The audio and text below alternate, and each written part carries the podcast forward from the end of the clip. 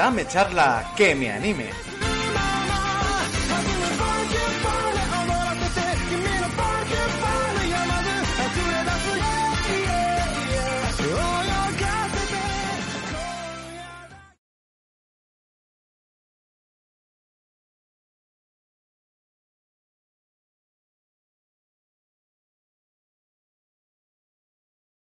El audio, ahora.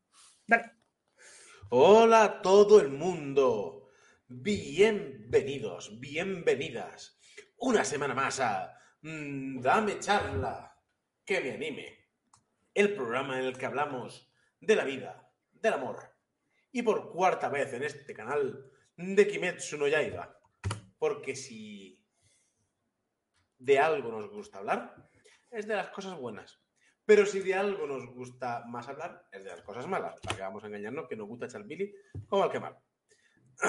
Muy bien.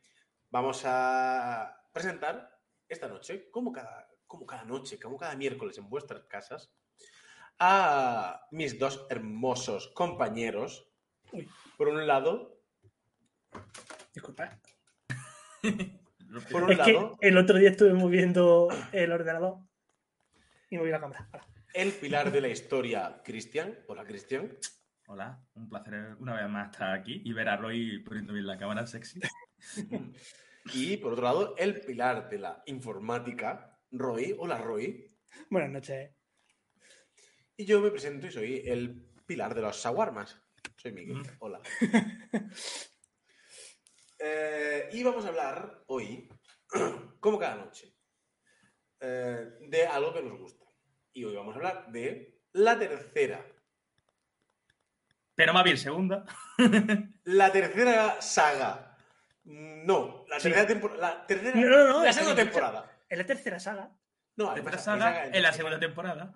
Hay saguilla entre medias, no es la tercera saga. eh, Bueno, Arco. es es que en la primera No, temporada no, no. hubo varias sagas.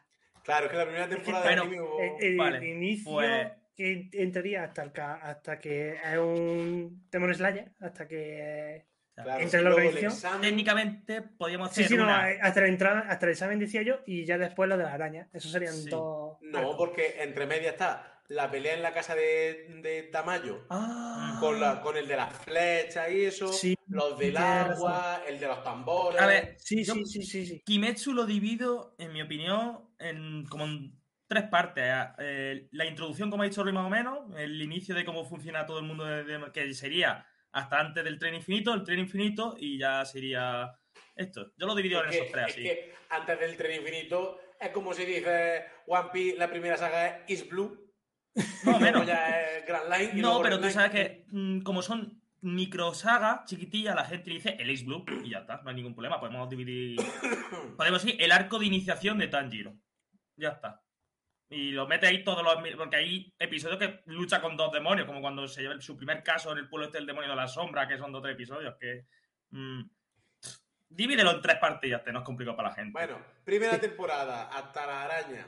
Segunda temporada, que es la película, El tren infinito. Mm. Y, y tercera temporada, la que estamos, El arco rojo, Yukakugen. Sí. Que no vamos a hablar de, del tren infinito, lo vamos a dejar claro. Hemos hablado todo lo que teníamos que hablar. es lo mismo. La gente Eh, hay cuatro cosas más ya está. Que estoy malo, o sea que voy a toser mucho. Sí. Lo siento. A- a- adelantado está. Vale.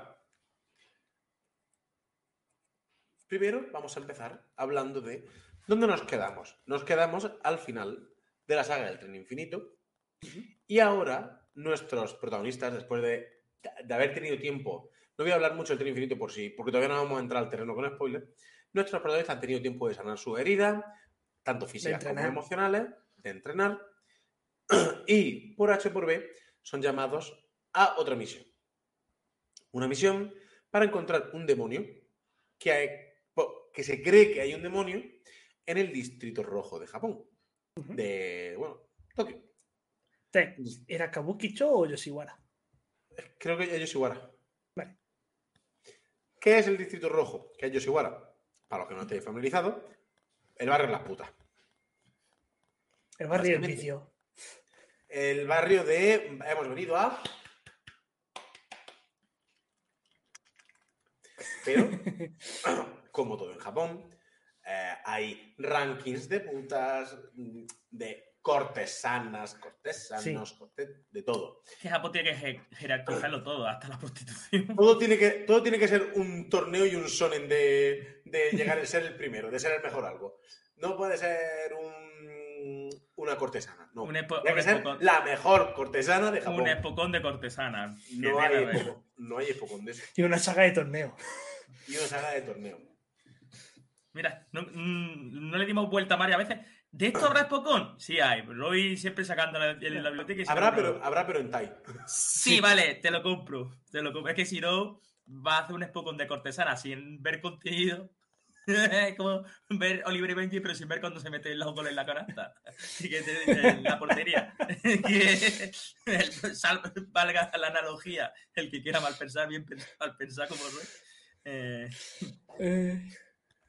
Mi- Pues, Miguel, como muy inocente y no pilla estas cosas. Claro, yo no, no, yo no hago nada ni, ni me toco. Yo, No, me ducho, tú- yo me ducho con, en bañador y mi única droga es Jesucristo. Claro, tú no te bañas en tu echi. Ah, ah. Yo creo que no. No. No tengo nada hecho físico. No, pero porque ya tienes una edad y no es, y tienes, tienes tu familia montada, tus cosas, tu trabajo. No eres otaku como conocemos algunos que viven en esa estética. O sea, Sí, sí, no, sí, somos, no somos el cliché otaku de parecer, no parecemos otaku. Pues, sí, pues la verdad es que llevaba tiempo, estuve bastante tentado a comprarme una figura, una figura de Megumin que vi hace poco. Yo Qué no digo, bien. pero es que Megumin creo que no hay. Puf, madre mía. Es que- total. Nos vamos, nos vamos, venga. Venga, venga, que ya empezamos, ya no estamos yendo. Kimetsu no Yaiba. Venga. Sin entrar en spoiler, que eso vamos a entrar de aquí a cinco minutos, nuestros compañeros van ahí, al, al Distrito Rojo, investigan de una manera peculiar dónde puede estar el demonio, lo encuentran y pelean contra él. Ya está. No hay más. Son- son- son- esto podría ser que me no Yaiba como que podría haber sido Bleach. Ah, ¿Qué pasa? Que son 11 capitulitos con dos siendo largos, ¿vale? El primero de... Bueno, el, el último son s- media hora, un poquito más largo de un capítulo Mm. normal, creo. Mm. Y el primero sí son 45, 50 Buah, minutos. Qué comentaron. Este episodio técnicamente casi podríamos Sí. considerarlo en tiempo. Casi se puede llevar a los 12-13, casi. Y aquí diréis, "Bueno, pues, una saga bastante normalica. Es una saga normalica, pero... Da igual que os conté... O sea, vamos a empezar a hablar con spoiler, porque es que Sí, creo que... Bueno, vamos a hacer veredicto antes de hacer spoilers. Sí, Bueno, pero- que eso lo vaya poniendo. Eh. Mm, ¿Nos ha gustado? A mí sí. Ahora comentaremos lo que nos ha gustado y lo que no. Por mi parte, a mí sí me ha gustado, recomendable. Más de lo mismo de Kimetsu. Esto en corto, yo digo que sí. O sea, ha, ha- ha cumplido. Mm, en mi caso ha cumplido y yo la avalo si te gusta Kimetsu y los son en general. Yo la avalo. Vamos, si te gusta Kimetsu, nadie se va a ver. Eh, nadie se va a ver esta temporada, creo yo, sin haberse visto Kimetsu. Obviamente. antes. Así que si habéis visto Kimetsu y queréis resumen rápido, sí. A la bala. A continuación, buena. Mi Eh, por- por por- mi sí. caso también, además de que yo, además yo venía con un poco de anti-hype, precisamente, porque de que había salido la película, ya habíamos visto la película, habíamos revisto la película en el directo, salieron la temporada que fue la película hecha capítulo, Mm. eh, esa parte como que como que me había bajado el hype, como que no tenía Te mucha frío la cosa, que sí. Porque Mucho. que esperar otra vez. Y estuve, cuando salió el primer capítulo, estaba yo ahí, "Uf, ¿lo veo, no lo veo? ¿Lo dejo para más para adelante? Pero me lo vi y, y no. Y- Ya era otra vez semana tras semana que, que estaba ultra pendiente y con muchas ganas de verlo y por lo cual me ha gustado. Me parece una temporada normalica. Quiero decir, la primera temporada fue sorpresa. Eh, de esta no hay tanta sorpresa, realmente. Eh, Además de que tanto Miguel y yo venimos con el hándicap de que no hemos leído el manga y sabemos lo que se viene, por lo cual sabemos que esta es una temporada normalica y que se vienen cositas. Sí. Viendo el final me da a entender que, que sí. Que esto se vienen cositas ahora. Pero Kimetsu tiene una cosa, es que Kimetsu es normalita y es porque, a diferencia de la mayoría de los sonen que hemos visto nosotros ha- hasta siempre, va lo que va. No se calienta la cabeza Porque, creo que lo hemos comentado ya en... eh, bueno, básicamente, todo el, toda la saga es preparar el momento hasta que descubren al que el demonio que hay en, en Yoshiwara eh, es una luna superior, la menor, pero es el más débil de los más fuertes. Exactamente. Pero es el más, fuerte, Ujú. es de los más fuertes. Descubren que es esa y se pelean contra ella. Ella, él, son dos. Luchan y todo, y todo perfecto. Es que es la más simple a nivel narrativo de todas las de Kimetsu. Sí, sí, que sí, no, no que ser- tiene, no tiene Creo mucho que- misterio. Sí, es que pe- pensad que a nivel narrativo prácticamente todas las sagas de Kimetsu son así. Sí, Pero que está directamente que van a lo Sí, que van. que van a lo que a, a saco, pero a saco, ¿eh? Me Pero- dice que una saga de relleno, sin haberme leído el manga, me dice, es una saga de no porque es un pilar para la trama, pero tú me dices que es No, una saga pero no, relleno, no es relleno. No es relleno. no, que no no- porque sea malo, no porque sea no- malo, sino que no hay nada de narrativa, ¿eh? Nada. O sea, es ¡pa! Un ¡Pum! te pequeño, pego. un pequeño spoiler. Hmm. La fórmula se mantiene muy parecida. Empiezan a meter más partes de la historia, pero la Claro, fórmula claro. se mantiene muy parecida a lo que queda ya, ¿eh? Me da cuenta que esta es una réplica y empiezo a sospechar, yo por lo menos, ¿vale? Porque he leído el manga, pero viendo los trailers y viendo que esta es un reciclaje, que no tiene que ser malo, es un reciclaje un poco de la fórmula del tren infinito, que me parece que es la, la que siembra cátedra en, en, el, en el manga. Llega Pilar, tenemos que descubrir que es el demonio, un escenario que interactuamos, que se interactúa bastante en el escenario, el tren se... O sea, se, Hmm. repite, se repite, en mi opinión, unas cosas y con sus características distintivas, pero tienen el mismo esquema. Por ahora, Sí. por lo menos llevo los dos arcos, por ahora llevo Pero evoluciona. Claro, es que si no, no sería Kimetsu lo que es Kimetsu, en parte, Exactamente. manga tenía... Pero que me refiero que tiene un esquema parecido al de One Piece, con su diferencia. Llega a una isla, te enfrentas a no sé qué, pero tiene cosas distintas después, que si no, es que sería Ferite. Y, poquito, a, po- poquito a poquito te van sacando el, Claro. todo el trasfondo de, de la historia de demonios y cazadores de demonios por igual. Me refiero no al trasfondo del individuo, sino de los dos colectivos, de los dos bandos. lo que quiero decir, o lo que, lo que estaba comentando, era que eh, un sonen normal, o sea, nosotros tenemos cuatro protagonistas y cinco, ¿vale? O sea, más o menos, vamos a, decir cinco. Tenemos a Tanjiro, Inosuke, eh, Tenisu.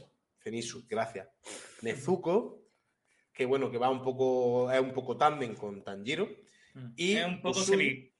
Pivota secundaria y... Es puntual. Poquito a poco, Poco a ya poco. irá cogiendo Claro. más. ahora, mi- ahora mismo es un Deus Máquina, ya empezará a sacar cosas. Sí, un poco sí.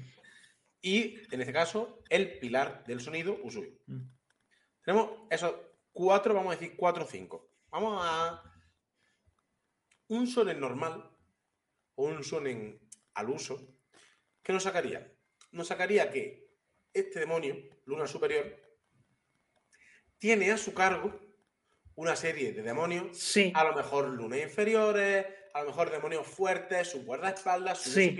para que todo el mundo tenga su combate. Claro, rollo como el de la araña.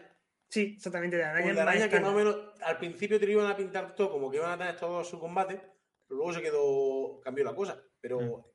entonces, un Sonen normal hubiese, hubiese hecho eso. Te hubiese El La plataforma, el plataformeo típico de los Sonen, básicamente, claro, hecho. y vamos a ir pivotando entre combate y combate Claro. y viendo a cada uno lucirse en un combate individual. Que es, una, Sí. que es, una- que es algo muy correcto. Sí, pero lo que mola de Kimetsu es que es caótico, en cierta manera es más realista porque surge la improvisación en la batalla, porque es lo que pasa en una batalla, que, que muchas veces los Sonen les pasa lo de, bueno, venga, vamos a hacer el típico torneo plataformeo de vas a por mí, yo me encargo de este, el otro, que está muy chulo y estéticamente queda muy épico, pero aparte que ya está muy quemado en el Son, que no es malo, pero está muy quemado, eh, da mucho dinamismo, el intercambio, ahora te- porque así es como debe de ser una batalla con demonios, así es como funciona, bueno, con demonios, como enemigos, ¿no? no Con, con algo que te supera tanto. Mm. Porque, porque en Kimetsu no Yaiba lo que nos están diciendo es son humanos Sí, enfrentando, que por muy fuertes, que los pilares son muy fuertes, se puede decir casi al, al nivel de ser su- superhumanos, Mm. Son superhumanos. Se podría decir que son superhumanos, de, Mm. de que han llegado al límite de la habilidad a la que puede llegar un humano. Ha llegado la resistencia típica de un cuerpo humano que se considera en la serie. Los límites de, lo- de un ser humano vivo. Claro. Contra demonios que en un principio no tienen esos límites. Y además tienen Eso es. poderes mágicos. Sí. Eso. Entonces, y se regeneran y, y toda la pesca. Y la experiencia de la vida, porque cuanto más viejos son también y más gente, mm, víctimas tienen, Más poderosos son. más poderoso, la experiencia, es como lo dice muchas veces, me gusta ese recurso. Me he enfrentado a muchos pilares, ya, ya no sé qué, no sé cuánto. Se nota mucho la experiencia de los enemigos, que eso me jode mucho a los sones, ¿no? Que el protagonista se enfrenta a un tío que tiene 100, 200, 1000 o 2000 años y, y es un paguato. Y aquí los pilares, se hacen mucho los demonios en los, los paguatos, pero engañan, y eso me encanta, engañan mucho, juegan mucho con el despiste. Y aquí en este arco se cumple ese requisito, que siempre... Que yo cuando estoy viendo a los demonios que parece que estás perdiendo, digo, venga, hazlo ya, hijo de puta. saca, saca el lado de la manga ya. Pero claro, eh, eh, es lo que, lo que estamos hablando. Es que una luna superior. Es que fuerte. Y la- aunque será más débil, sigue siendo luna superior.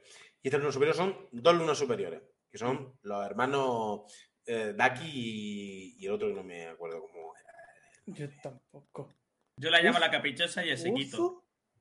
Sí, Sí, algo así. No lo sé. Los do- dos hermanos. ¿Qué, qué pasa? Que son do- dos hermanos, pero realmente son un demonio. Lo comparten. comparten. Lo- comparten el demonio, básicamente. Comparten ser demonio.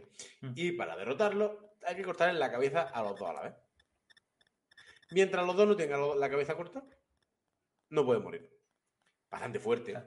Eh, eh, decirlo. claro, eso es lo que pasa. Ellos no son más fuertes que otros demonios, que están más arriba, supuestamente. No lo son, porque van por nivel. Pero tienen el punto ese, coño, que tienes que, tienes que cargártelo los dos a la misma vez, el mismo instante. Y así los demás, los dos se compenetran muy bien, se conocen, son hermanos. Mm, eso Bueno, aparte de que el otro puede controlar a la hermana. Claro, Sí. Sí, o sea que, claro, el que lleva a las dos cantantes es el hermano, pero todo lo que deja.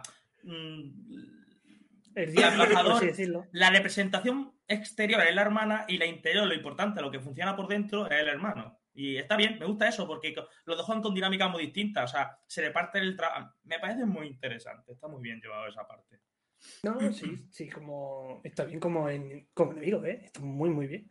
Las personalidades también son distintas, pero aún así no es la típica. O sea, me gusta, me gusta. Se, se nota que son los típicos hermanos. Me gusta muy bien cómo representa la dicotomía de los hermanos que se chicha, pero se quieren en el fondo. Sí. Y está muy bien, está muy bien eso. A mí me gustan mucho los dos. Me falla un poco, me falla un poco, que me gana más porque el demonio del tren infinito, estamos ya en spoilers, ¿no? Sí, sí, El hace rato que he puesto sí, el cartelito. El tren infinito me, la sudó la polla enormemente el pavo este, ¿sabes? No salió nada, no, no pude enfatizar y tampoco me llamaba mucho, me daba un poquito de asquito, ¿sabes?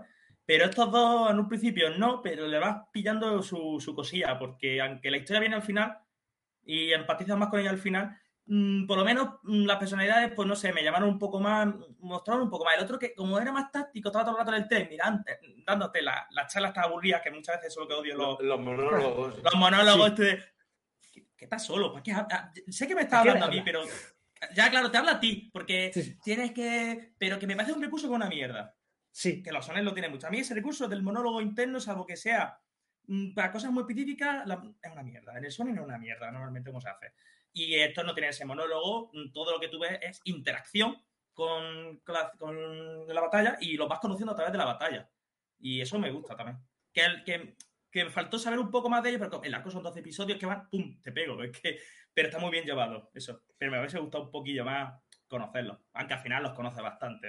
Está bien. Está bien. Sí, la, la personalidad, lo bueno que es que, a pesar de que prácticamente es todo combate, Mm. tiene sus momentos para respirar. Sí. Y ahí te da. Puedes conocer un poco cómo funciona cada uno. Sí. El. Lo puto amo que hace Zenitsu realmente, si tuviera confianza en sí mismo. sí, la verdad es que sí. Lo que gana, a mi parecer, teniendo en cuenta que el personaje de Cenitsu despierto no me gusta mucho, todo lo que gana es que haya se ha pegado toda la temporada durmiendo, prácticamente. Prácticamente, todo el combate prácticamente se lo, se lo pega durmiendo. Sí. Es un poco la gracia, que es un personaje gracioso y, y tiene eso, pero bueno. Pero me, me- me gusta esto porque, seamos sinceros, eh, a, a mí me cae muy bien Zenitsu y sé lo que es el personaje del humor y, y eso. Y es un Sí. poco el uso Y el insoportable. personaje, eso, el personaje estridente. Es estridente. pero que tiene ya Zenitsu por un lado y tienes por otro a Inosuke, son un cargante los dos, pero mm, se me hizo muy, muy simpático el combate porque mm, mm, se repart- ya solo estaba Inosuke de, de, de Intensito y me gusta Sí, el es. táctico. Me gusta mucho ese Zenitsu porque es muy, muy frío, muy táctico, muy calmado. Mm, No, que no sé qué, esto, otro, esto. Eh, Me, gustó porque Tanjiro es muy emocional, pero vi yo Oh, una. una Es que- sí, Antes de esta Oh. temporada, tú hubieras dicho en algún momento, Zenitsu vale como líder de un equipo. Zenitsu No. dormido. Eh, Eh, antes, de esta, digo, antes de esta antes de esta temporada, temporada, no. Antes de esta temporada, no, eso. Ahora, es que le ha salvado la vida a todo, prácticamente. A, mí, Sí, a sí. ver, de los tres, cómo ha actuado el combate, es verdad que el Tanjiro, las transformaciones y todo eso, quitando eso, sino de comportamiento, qué alegría. De los tres ha sido el mejor. De, qué alegría ver que, que el combate a alguien ha llevado ese ritmo un poco más. Pero claro, eh, es un shonen, eh, eh, el, el la autora buscó este, este tipo de protagonista, ¿no? Su creativo, pero lo agradezco, lo agradezco. pero Y- que está bien. Es un súper de aire fresco. Son, Sí. Sí, porque si te das cuenta, eh, aquí Tanjiro ha tenido protagonismo, pero no el protagonista absoluto. Eh, Mm. Muchas veces se echaba abajo para que los otros saltaran- resaltaran más todavía. Exacto. Y me gusta porque el recurso de Zenitsu me recuerda un poco al recurso Sonen, que lo hemos visto más veces, cuando lo, puede ser Sukuna en Itadori, puede ser Naruto con el zorro, que es un cambio de uno de los personajes, pero no ha sido el protagonista, eso está bien. O sea, en Sí. cambio, mm, Tanjiro tiene ese cambio de la combinación que da miedo, cuando se pone con los ojos chungos. Ya, Y- ya, ya te entrarás lo que es realmente. Ya empiezo ya a ver yo cosas, pero que sí, No. pero me No. Ma- Bueno, empiezo a ver, digo que, que hay cambios. Que Sí, se cambie- sí. Lo del ojo puede ser la combinación, pero ¿por qué le cambia eso? Eso es raro. Te voy, a decir una, más. te voy a decir una cosa. No una simple combinación de técnica esto. te voy a decir una cosa. Sí. En Kimetsu no Yaiba, lo que, lo que vemos realmente es una representación. Es lo que se siente. ¿Vale? Y Que no otra se- cosa que- decir que no que de verdad. Ya, ya, lo de fuego no, pero me Lo no de los ojos yo creo que sí, un poco, que empieza a sangrar y eso es palpable. Cuando se le ponen los ojos así, yo creo que eso sí se puede decir que se puede Sí. ver. Sí, pero bueno. Los efectos de las armas y algunas cosas no. Pero lo otro hay cosas que yo ahí dije, esto no es mera representación para contentarnos. Aquí hay algo más que una fusión de técnicas. Aquí hay algo que se me está escapando a mí, cabrones. porque vosotros Sí, lo- sí, es una cosa que está escapando, Y- pero lo que te quiero decir es que Tanjiro no es un elegido, no es el elegido, no es el No, no, no creo que. No tiene pinta ser elegido. no, no es el. Jedi que va a acabar con la fuerza, no es No. A lo mejor no es el elegido, que estoy viendo a Miguel, pero no es un elegido profetizado, a lo mejor. lo que Exactamente, sí. Es el elegido, en plan, cualquiera puede ser elegido si tiene la determinación suficiente. No sé si es ese tipo de elegido. Vale, Miguel cree que es otro tipo de elegido. Cuando Eh, a eso, no, se es corta que- de no, aquí. no. Se corta de aquí, porque creo que Eh, no Sí, Solo- no, esto no, solo no, para no. manga. Eh, Roy, ¿recuerdas lo último que pasa al final? Si es que me acuerdo, no, no me acuerdo del último último. No, pero no lo último, último, último. Un poquito antes de lo último. Entre lo lo último y lo último, último. Bueno, lo podéis Luego comentar aparte. Vamos a dejarlo, pero la gente está montando terrenos que ya, más que spoiler, Sí, es sí. peligro, danger. Pero al menos para mí, para el que escuche esto. Y. Hay- Hay un poquito entre sí, ¿no? Pero hay un poquito de predestinación. Solo voy a decir eso. Sí, luego creo que, Lo que- sé por dónde vas, luego me lo recuerdas porque no lo tengo muy claro. Tanjiro me Es- recuerda Es un poco predestinación de la misma forma Mm. que Naruto eh, tenía un poco de, predesti- de predestinación con, de ser puto amo por ser Senju. Mm, Ya, pero es que lo de Naruto no solamente porque fuese Senju, la de predestinación encima estaba porque había una puta profecía, que ya aunque no fuese Senju ya te lo estaba Bueno, diciendo. no, aquí no hay profecía ni, ni esas No, cosas. Ya, no, pero no, bueno, hay- pero se nota que hay. eh, Lo de Naruto es como lo de Senju. Y como. Pasa un poco como con Goku. Porque Goku ha pivotado. Con Dragon Ball le pasa como la- a, la larga- las sagas largas de Marvel. Que como la han cogido autor y han cambiado décadas, Goku al principio es un Saiyan legendario. Después te dicen que no, que todos los Saiyan pueden aspirar a lo que llega Goku. Y Goku ahí a veces esa mezcla entre predestinación. Lo de Dragon Ball es confuso totalmente. Porque según tú quien creas, Goku es una especie de elegido dentro de los Saiyan. Una especie de, como de profecía. Y en otros sentidos porque Goku mm, es el elegido en el sentido de si tú te esfuerzas puedes ser como Goku. Pero claro, yo no sé dónde pivota en esa. Si hay un poco de predestinación, según Miguel, en, con Tanjiro, pues ya se verá. Ya se verá, ¿eh? Ya se verá. Ya lo veremos, ya, ya lo veremos. Roy, Sí, luego- sí. Recuérdame lo que- así, lo vamos a ver esto. Después, después. Sí, porque Eh, además que creo que quedarán cuatro temporadas del anime y creo que tenemos cuatro añitos de Kimetsu. Por lo menos. Y, y eso que no hay algún atrasillo O alguna cosa más que se podía Los llamar. de mapa, los de mapa. Sí, No, tienen, los Ufotable, medio Ufotable. Tokio. Ah, Ufotable. Uy, perdón. No pasa Sí, los de Ufotable tienen. Es que medio Tokio está animando para Ufotable y otro medio Tokio está animando para mapa, así que tampoco. Esto es un poco innecesario un momento, pero fijaros cómo están pelándose estas por llevarse el público que para Chison Man han comprado unas oficinas nuevas solo para, ese, para hacer Chison Man los de mapa. Imagínate. Que me imagino que un va a fútbol la cosa. Y la han comprado en Tokio, donde sea que la han comprado, ¿eh? No la han comprado en cualquier fuera. Sí, Es que es que es Chainsaw Man. ya. Pero bueno, nos estamos saliendo un poco del tema de que estamos Sí, hablando. de los, proces- de los protagonismos de los. Exactamente. Inosuke Ujú. Es de los que más brilla para mí. Sí. Porque Zenitsu. Zenitsu, tenemos el- ya tenemos el perfil. Zenitsu es un tío que es el puto amo, Mm. Pero su propio miedo le impide sacarlo. Claro, Bueno, no, sí. mm, frena su potencial. Exactamente, está tan, tan coartado que lo deja ahí. Pero Zenitsu, pero Inosuke. Es que he dicho Es antes casi, Zenitsu, ¿no? es casi el contrario. Es es el contrario. Pero es lo casi contrario. es al contrario, pero lo sabe. Y tiene un complejo de inferioridad. Mm. Sí, Inosuke sabe que es el más débil de los tres. pero ahora sí, su solución es ser más arriesgado, arriesgar más todavía, y eso es lo que le mete en peligro. Tenía que ser un poco más Zenitsu y Zenitsu ser un poco más Inosuke, que me ha dicho Roy. Que Claro. deberían. Casi, Mm. casi porque realmente no es un pringao. Eh, ya No, no, no. Inosuke bastante puto amo, pero sí. eh, so- en general, los tres son puto amos, pero los problemas de Inosuke es que es demasiado echado para adelante, le pasa como a Luffy, y eso le cuesta problemas. Y Zenitsu es puto amo, pero se, Pero se es- queda más atrás. Pero es que es demasiado echado para adelante Mm. porque no quiere quedarse atrás. Claro, Sí, sí, sí, sí, sí, sí, sí. eso, eso es se innegable. fuerza a, a- a- a pelear y a, y a- y a aguantar y eso. A pesar, cueste lo que le cueste, por decir, ¿cómo que esto me van a sacar? Yo soy igual de fuerte que todos. Claro. Tú ves su, su subconsciente te lo, va a te lo viene a decir. Yo soy el líder, hacedme caso, no sé qué, no sé cuánto. Ahí tú que crees que él se los toma cachendo, pero tú puedes tomarlo, tomarlo, que a lo mejor es lo que tiene miedo a que no, no lo consideren. Porque muchas veces dice, yo puedo hacerlo, no sé qué, no sé cuánto. Claro, tú cuando conoces a Inosuke de primera, tú dices, va, el típico soberbio, el típico flipado, el típico Danny Kruger que se cree que es el puto amo, pero muy dentro de sí mismo tiene muchos miedos y, y muchas cosas. Claro, es que. mm, yo creo que tenerlo. Lo abandonaron un bosque Claro. de chicos. eso es lo que yo vengo. Yo creo que tiene que ver mucho con mm, su situación pasada, que no hemos visto tanta, como no sé si sacarán más, te lo dicen, pero Sí. no sé se si cuenta, veremos se más, cuenta. se contará más. Y, y claro, ahí yo creo que ahí vamos a ver, vamos a entender muchas de las cosas. Y va, vosotros habéis leído el manga. Cuando estáis diciendo estas cosas es porque por lo menos, sea, eh, la- mm, sea así o no, por lo menos vosotros lo habéis entendido así por algo. Sí. Así que Tiene su cosa, tiene su cosa. tiene o sea, eso. Claro que vosotros jugáis con esa ventaja. Que es lo guapo de este programa, por ejemplo, que lo suyo sería que hubiese otra persona como yo, que no se lo hubiese visto, para hacer un poco más de, de De sesgo. 50-50. Pero lo guapo es que yo tengo mi visión como. Sí, y nos viene muy bien, la verdad, porque nosotros no tenemos la misma. Nosotros tenemos eso, otra. Exacto. Entonces está bien, eso me, me gusta. me- está bien estos programas para estas cosas. Está chulo.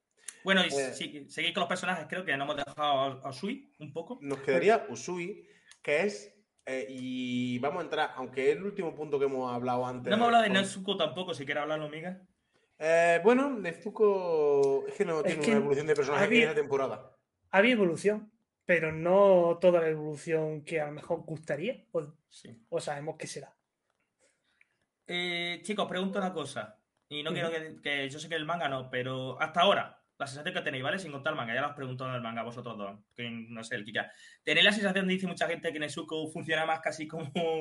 Como lo ha dicho Miguel, como un poco cliffhanger. Sí. O no, que no. incluso que Nezuko tiene la personalidad de una mascota, como muchos dicen. A ver, poco exagerado, ¿vale? de una mascota me parece exagerado a mí también. Pero se intuye, ¿no? Que es un poco que sí que es florero. Un poco personaje florero. en algunos De que la. Tienes que De- proteger, Deus en ¿no? máquina. Yo qué sé. A ver, lo de Deus Máquina sería usarla todo el rato y no la usa. es No, que sería no, al revés, No, ¿eh? no Porque, tiene- no- no necesita estar usándola todo el rato. ya, pero me refiero, lo listo sería usar a Nezuko siempre, Tanjiro, que la tuviese. Ayúdame, de noche, venga. Y, que- y no Pero lo eso- hace, porque la quiere porque es su proteger. Claro, pero me refiero, que la gente dice, es que es un poco. A ver, la hermana sale cuando Tanjiro ya se ha comido las opciones contra Luna Cheta. O sea que A dudo- también aquí nos han enseñado cuál es el problema de usarla. Y es que sí, hasta hace poco estaba hipnotizada y veía a todos los humanos como si fueran sus hermanos, por lo cual no siente hambre. aquí se ha ido la pinza. Aquí ha salido la vena demoníaca en condiciones. Ese es el problema. Ahora Paran se come gente. Mira sí, que yo- ha estado, se ha estado controlando, estuvo contra eh, enseñándose a los pilares, que un pilar sangrando encima, to- que sangre ese pilar en concreto, eh, luego tendrá su relevancia. Y Nezuko aguantándose. Y, y aquí hemos visto lo que pasa cuando se descontrola y el por qué se queda ese personaje siempre un poquito atrás de, de protegerla y cuidarla y, y no dejarla suelta así porque sí. Aquí se ha visto que puede ser un peligro de Zuko. Que puede ser lo- la, la ventaja momentánea se puede tornar contra ti. Que después se muestra la, la parte ventajosa, ¿no? Cuando se pone Claro. ultra mamadísima. Pero cuando Tanjiro en mitad del combate, que, que ¿qué hago? ¿Qué hago? ¿Qué hago? ¿Salvo a esta gente? ¿El otro, los demonios están aquí arriba? Muy problemático, muy, muy tenso esos momentos. Muy bien llevados, por cierto, y, y eso. Eh, Nezuko realmente lo que es es un McGuffin. Es lo que mueve la trama. Mm. Sí, Por lo menos a A Tanjiro. lo que la arranca la trama, ¿vale? Es el One Piece. Es el, el objetivo final. A ver, el objetivo de Tanjiro, 100%, aunque ya se compromete a que él es un, un Cazador de demonios. cazador de demonios, pero su anhelo interior más importante es curar a su hermana. Correcto. Más que venga a su propia, incluso no busca vengar a su familia. Él quiere curar a. Es verdad que odia A a, los demonios. a Muzan. Y tiene un odio personal con Muzan, porque es que es Muzan directamente. Ya no el que creó los demonios, sino el que fue a su puta casa a saludar. y, A comerse a la y mamá. eso, pero aún así, eso Y es menos mal- Y menos mal que se la comió. Y menos mal que se la comió cuando el padre de, de Tanjiro estaba muerto. A ver. Pues escúchame, llega Muzan y ve a, llegando Tanjiro el día siguiente y quién es este señor. Y el señor no se mueve. Hola, Tanjiro. ¿por qué no se puede poner en pie este hombre? No se puede ¿Por qué no se pone en pie este hombre? Tu padre se ha liado con él. que tengo ganas de ver ya la historia que tiene el padre de Tanjiro con, con este señor. Con Michael Jackson. O sea, ya tengo ganas de ver al, al Kenshin, al Kenshin que baila cumbia con el Michael Jackson vampiro. Sí, te contara. Oye, pero me, me mola, me mola que el hype de, de Tanjiro, en vez de convertirse en Super Saiyan y cosas de esas, recuerda a su padre de bailando cumbia. Bailando cumbia. Es que los memes me encantan. Ay, Dios. Bueno, y Usui, Miguel, empezamos. ya. Usui es el pilar del sonido. Es un ninja que, harto de, de lo prescindibles que eran las, las vías de los ninjas, Mm. se cogió a sus tres mujeres Nada más ni menos. con seis pares de. Bueno, con tres pares de. En condiciones, porque ninguna es. No, no, no. Ninguna, ninguna calza una talla baja. Puede ser Usui el más hijo puto amo de todo Kimetsu no Yaiba.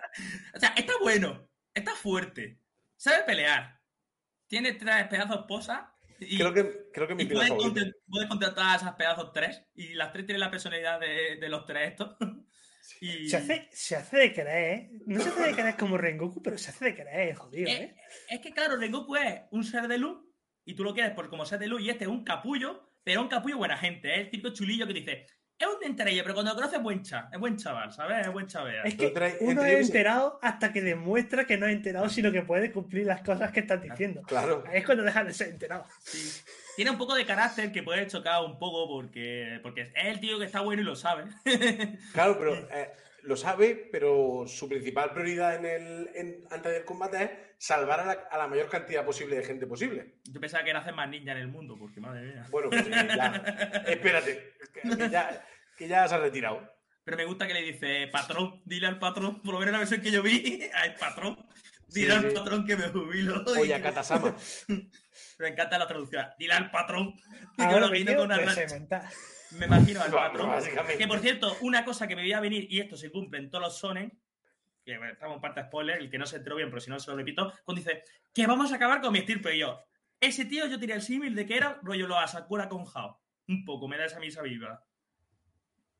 ¿Os acordáis de Saman King, no? Que Sí, los sí. Asakura Ah, sí, tienen la claro. maldición de Hao Asakura. Pues a mí me da la serie que yo sabía que ese tío tenía que ver con, con Muzan. Dice, "Es de no-", por lo menos dice que es de la maldición de nuestra estirpe o de nuestra familia o algo así ha dicho. Es una. Están relacionados, básicamente, el tema de los cazadores con Muzan, no solo por- más, que parece. claro que están relacionados. Más que no, no, más que el mero hecho de que sea una familia o, o una, una- un, un clan que porque sea para Dios, porque se, se- que está relacionado directamente. Eso es lo que yo sospechaba y, y ha salido ya. No, no sabía cuándo iba a salir, pero Sí, sí. se cumplen algunos son, este es el caso, ¿no? Un poco por... Son- con- Sí, sí, es que sigue siendo un Sonic. Que no sé qué enfermedad tiene el pobre pero pa- es, es un No sé Sonic. qué enfermedad tiene el pobre patrón, pero me da lástima pena el hombre, ¿eh? O sea, Se encontró una vez con el padre de Tanjiro. Una. Exactamente. Una vez.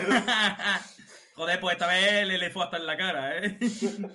Así está. Por eso se quedó ciego. Se quedó ¡Ah! ¡Ácido! Vale. Eh, Fuera caña. Sui era un ninja, era un ninja que no quería ser prescindible como el resto de ninjas, Como su hermano, básicamente, lo que y dice. exactamente, y quería destacar. Que los ninjas no destacan, pues era, quería ser todo lo contrario de lo que eran los ninjas. Entonces se hizo cazador de demonios del pilar del sonido. Y básicamente él usa, aparte de sus dos espadas así con forma de cuchillo con cadena que usa rollo casi prácticamente en un chaku, y las bombas y herramientas ninja que tiene, porque usa técnica ninja en sus combates, pues hace, pues hace eso. Y El- me gusta mucho. ¿Qué? En la en clásica estética ninja, salvo que está petadísimo, porque los ninjas no suelen Sí, bueno, y, y- y tiene muchas gemas. Y, Y muchas tiene cosas muchas. Es, es un ninja llamativo, el ninja del flow. Claro, es un, es un ninja que quiere llamar la atención. Sí. Entonces, ¿qué gracia, qué gracia tiene? O sea, hay su- en el manga no sabe que tanto no es tan espectacular cuando tira las bombas y las va reventando con las espadas. Sí. Y va aplicando la explosión con la... y es guapísimo. Y eso es algo que, que en el manga no se, no se aprecia tanto, ¿vale? No es tan... ¡guau! Espectacular. Porque el punto fuerte de Kimetsu no Yaiba es que es un Sakuga total. Total, o sea, es prácticamente el combate. mm, Son escenas maravillosas de combate con un ritmo espectacular. Es que no no hay mucho que hablar, salvo que decir que pelean todos, pelean todos de puta madre, y es una pelea para ver. Porque no pasa nada especial, más que la propia pelea. A mí- saca poderes. Lo que me jodió un poco, ¿sabéis, chicos? Lo que me jodió de ver Kimetsu episodio a episodio, que esto de un tirón, un par de días, o un día o dos, tiene que ser. cuando-. O sea, me gusta verlo semana a semana, pero sentía que digo, joder, es que esto. mm, dos o tres episodios seguidos de esto tiene que ser una puta locura. Esto, esto que te pilla por la noche y tú dices, ¿ahora qué polla hago? no me voy a dormir tal como está esto, ¿no? Y te, y te levantas a las 4 o las 5 de la mañana, te vas a dormir a las 4 o 5 de la mañana. Y cuando llegue el momento, y cuando ya, ya pase cierto tiempo, Mm. lo van a. Seguramente ya habrá algo por ahí. eh, harán sus montajes de todo el combate. Buah, sin, sin los cortando las, sí, y cortando las pa- partes de hablar y demás. Y ¿Y con la versión Blu-ray, seguramente, encima, que estará con los retoques. Madre mía. Qué barbaridad. Más to- mejor todavía. Más mejor todavía. Está, es que está guapísimo, es que está guapísimo. Que yo ya he visto los retoquecillos un poco en internet del combate de. que son más visuales. Que hay poco, a diferencia de Dragon Ball Super, que hay que arreglarlo siempre. eh, Kimetsu es efectillo y poco más, ¿sabes? Pero, guau, es de agradecer. El combate, por ejemplo, en 4. no, a 4K no. A 60 FPS de Rengoku con. ¿Contra el otro? Con Asur, Asur, Asur, no me acuerdo. Con Eh, el el, cuatro. número 3. ¿El número 3 o el 4? El tercero, el tercero. El tercero. Con el tercero, lo voy a llamar el tercero, a 60 FPS es. uf, qué fluidez, que, que, que- verlo, se lo recomiendo a nuestro. Está subido el combate a esa velocidad y, y es una locura. Qué, qué fluido, qué, qué- qué bien se ve, o sea, guapísimo. Y aquí pasará lo mismo con- cuando la gente haga esos montajes, esas cosas. Guapísimo. Es que es, que es espectacular. Una pregunta, ¿qué, qué combate gusta más? ¿Del Rengoku con el tercer pilar? Es que esto es muy difícil de categorizar porque No, no, Es difícil. Porque el otro es un uno contra uno, y a esto no podemos llamarlo un uno contra uno. Aunque queramos dividir un poco a Usui con. a todos los niveles, Mm. tanto en cuanto a. O sea, en animación son los dos espectaculares, pero.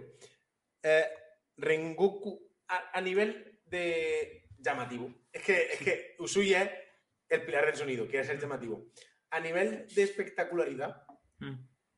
eh, Rengoku es un Kendoka, es un espadachín. Mm. Un espadachín buenísimo, un talento, pero sigue siendo un espadachín. Entonces, Mm.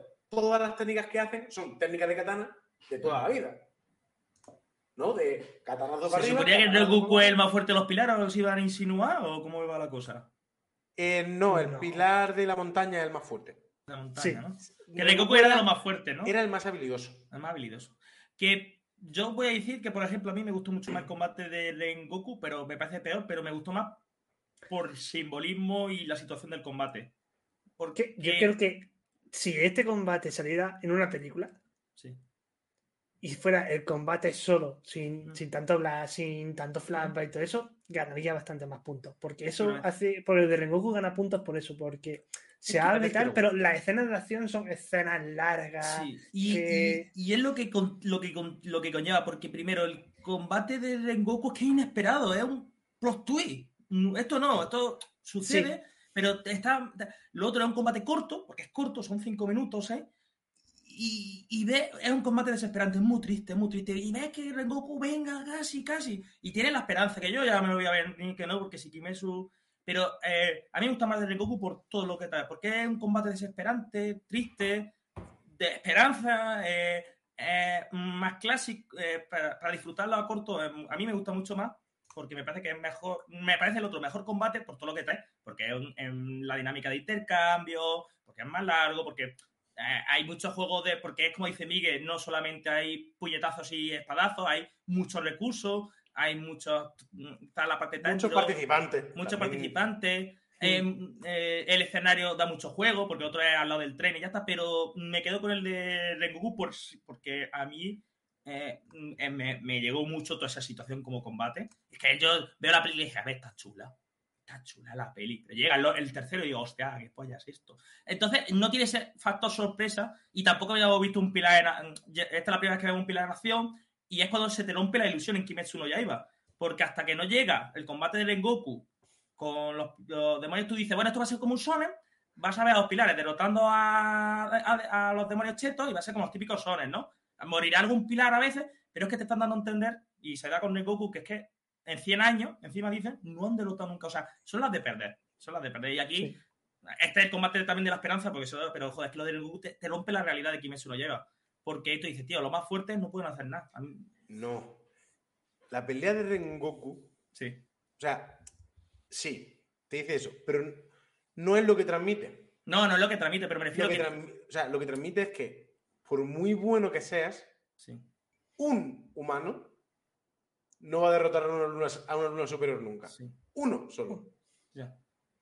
Pero bueno, pero Cuando refiero- junta a cuatro, Hombre, les cuesta, pero. pero ya hay posibilidades. Pero que digo que me, me pareció muy guay y, y aquí se demuestra, ¿no? Y, y- y tiene un mensaje muy bonito, creo, el combate de Usui con, eh, con, los chavales, con Tanjiro y el resto.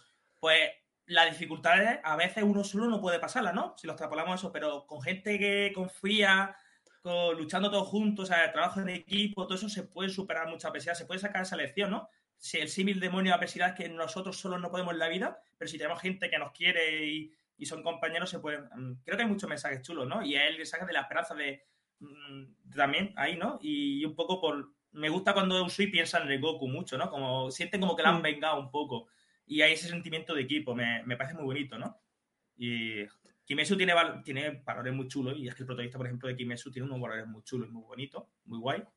Y creo que Kimetsu eh, transmite muy bien esas cosas. En los combates lo puede hacer. Que eso es A algo mí- que no todos los sonen lo hacen. Lo que me gusta es cómo, sin realmente echártelo a la cara, sino simplemente mostrándotelo, se ve también la evolución de los personajes eh, y su entrenamiento. Es decir, al principio de la serie no podían hacerle frente solo Tanjiro a una luna inferior. En la película pudieron de luchar igual contra la superior de las lunas inferiores, o sea, la, la más fuerte de las inferiores. Sí. Y ahora Pero tampoco solo. no han podido, entre dos, bueno, Tanjiro solo ha podido defenderse contra la inferior de las lunas superiores Sí. y... Bastante bien. eh, Exactamente. Sí, Se me ha olvidado el nombre. Inosuke y Zenitsu, entre los dos también, no han conseguido matarla solo, porque tuvo que ayudar de Tanjiro, pero le pudieron hacer frente. a- Bastante a- rato. Mm. Sí, sí. Lo cual, no, no es que te lo echen a la cara, eh, tampoco es que sea sutil, pero, pero queda muy bien mostrado como poquito a poco nuestros protagonistas van mejorando, van ganando poder Exacto. y, Van y madurando. está costando. Van madurando también. Pero siguen siendo unos pollas. Claro, Sí, sí, sí, sí. está bien. Está guay. Es que eso es lo mejor de toda la serie. Y aquí es donde, y aquí es donde vamos. El punto que íbamos a hablar, el, que comenté el último, pero me parece que es buen momento para sacarlo, es Mm. nuestros protagonistas no son los personajes clave. No. O sea, No. son personajes importantes, son los que ayudan en el combate, pero no son los, los personajes clave. Si tenemos que compararlo con algún sonen, que me venga a la cabeza ahora, Yo tengo sería con, ¿eh? con Naruto pequeño Hay en otro, la, que me- saga, en la saga de Zabuza. Hay otro que es más interesante, Miguel. Aunque ese es muy bueno. en la primera. Porque Naruto y Sasuke, y, bueno, Sakura no hizo nada, Naruto y Sasuke tuvieron sus peleillas Sí. y ayudaron lo que pudieron, pero a Zabuza se lo tuvo que comer cacase. El handicap era. Ellos hicieron un poco como Zenitsu y, ta- eh, y Zenitsu y Nosuke con Haku, el símil de, Na- de Naruto y Sas- eh, Sasuke. Y no sé qué estaba haciendo Sakura, supongo que estaría por ahí gritando y llorando. no Sakura estaba protegiendo al constructor de puentes. O sea, estaba Ah. haciendo nada. Vale. Estaba así. Que más ese dijo, joder, como me quito esta encima. Que vienen unos maleantes y quieren matar al del puente. Uf, ya me he quitado Sakura. Y el, el combate ¿Qué fue- poderes le doy a una tía que no quiero que haga nada? Healer. Pero ¿sabes qué arco me recuerda mucho esto también? Y un símil bueno. Aunque no mm, es también muy símil de Zabuza, pero más que todo por cómo se siente, ¿no? Porque mm, no da ese mensaje tan vasto. El arco de la hormiga quimera de Hunter por Hunter, que, Killua y, y Gon se dedican a ser más narradores casi. Ahí sí que hacen todavía menos que. que- Sí, sí. que- Y está muy bien porque vemos a, a- a la, a la creme de la creme, ¿no? Que como que ahí te van a decir que son unos pollas. Que Haku y Killua son unos putos pollas todavía. Y me recuerda mucho a veces eso, ¿eh? Yo cada vez que veía el tren infinito y ahora he visto este arco, menos todavía, pero me recuerda mm, el- el- lo de Hack, lo de la hormiga me fue más exagerado todavía, porque es que ni siquiera Sí. hacen nada. Pero me recuerda mucho a eso, que eh, me gustan mucho esos arcos, que los protagonistas, lo que yo quería decir, son un poco más secundarios, ¿no? Son casi como, unos son más ra- narradores, porque Kilua y Gon luchan con hormigas quimeras, pero más desde la línea, no son en la primera línea los líderes, y aquí han participado más, pero aquí están a la orden de Usui. Eh, eh, están de apoyo. Al final, más es 50-50, porque hay un desgaste con los demonios, eh, mm, juegan un poco estratagema, Tanjiro otro engaña mucho, entonces juegan un poco al despiste y al final se ponen, en mi opinión, 50-50 mm, mm, Tanjiro con Usui y los otros dos a la misma vez cuando le cortan las cabezas. Pero me gusta mucho eso que sean secundarios estos arcos. Que muchos sonen ¿Te acordáis con Fairy? Es que no me lo podía creer muchas veces que siempre los chetos del gremio, ah, por alguna razón, tenía que ser Natsu, ¿sabes? Siempre.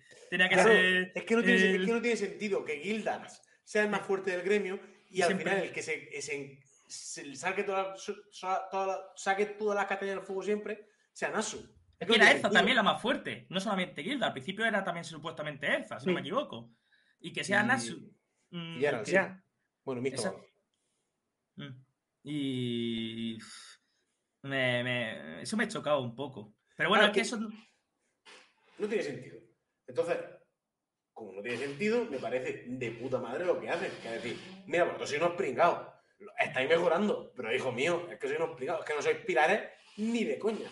Pues yo creo que son los dos buenos símiles, ¿eh? Es porque tanto sí. Como Kimetsu se parecen mucho, porque son muchos, repetir los planteamientos, pero tú con Kimetsu no lo sientes repetitivo, o por lo menos no lo sientes, que coñazo, esto es más de lo mismo, aunque es más de lo mismo en muchos aspectos, pero no lo sientes así. Y he visto una saga, vista, bueno, no toda, ¿vale? Pero he visto muchas sagas, visto una saga, visto media, media mitad de la serie o más de la mitad de la serie en saga. Y creo que Kimetsu es un buen ejemplo que se puede jugar con la misma mecánica, entre comillas, pero haciendo de una manera entretenida o diferente, real- realista, o, o saliéndose un Bueno, poco de los dentro clichés. de los realistas.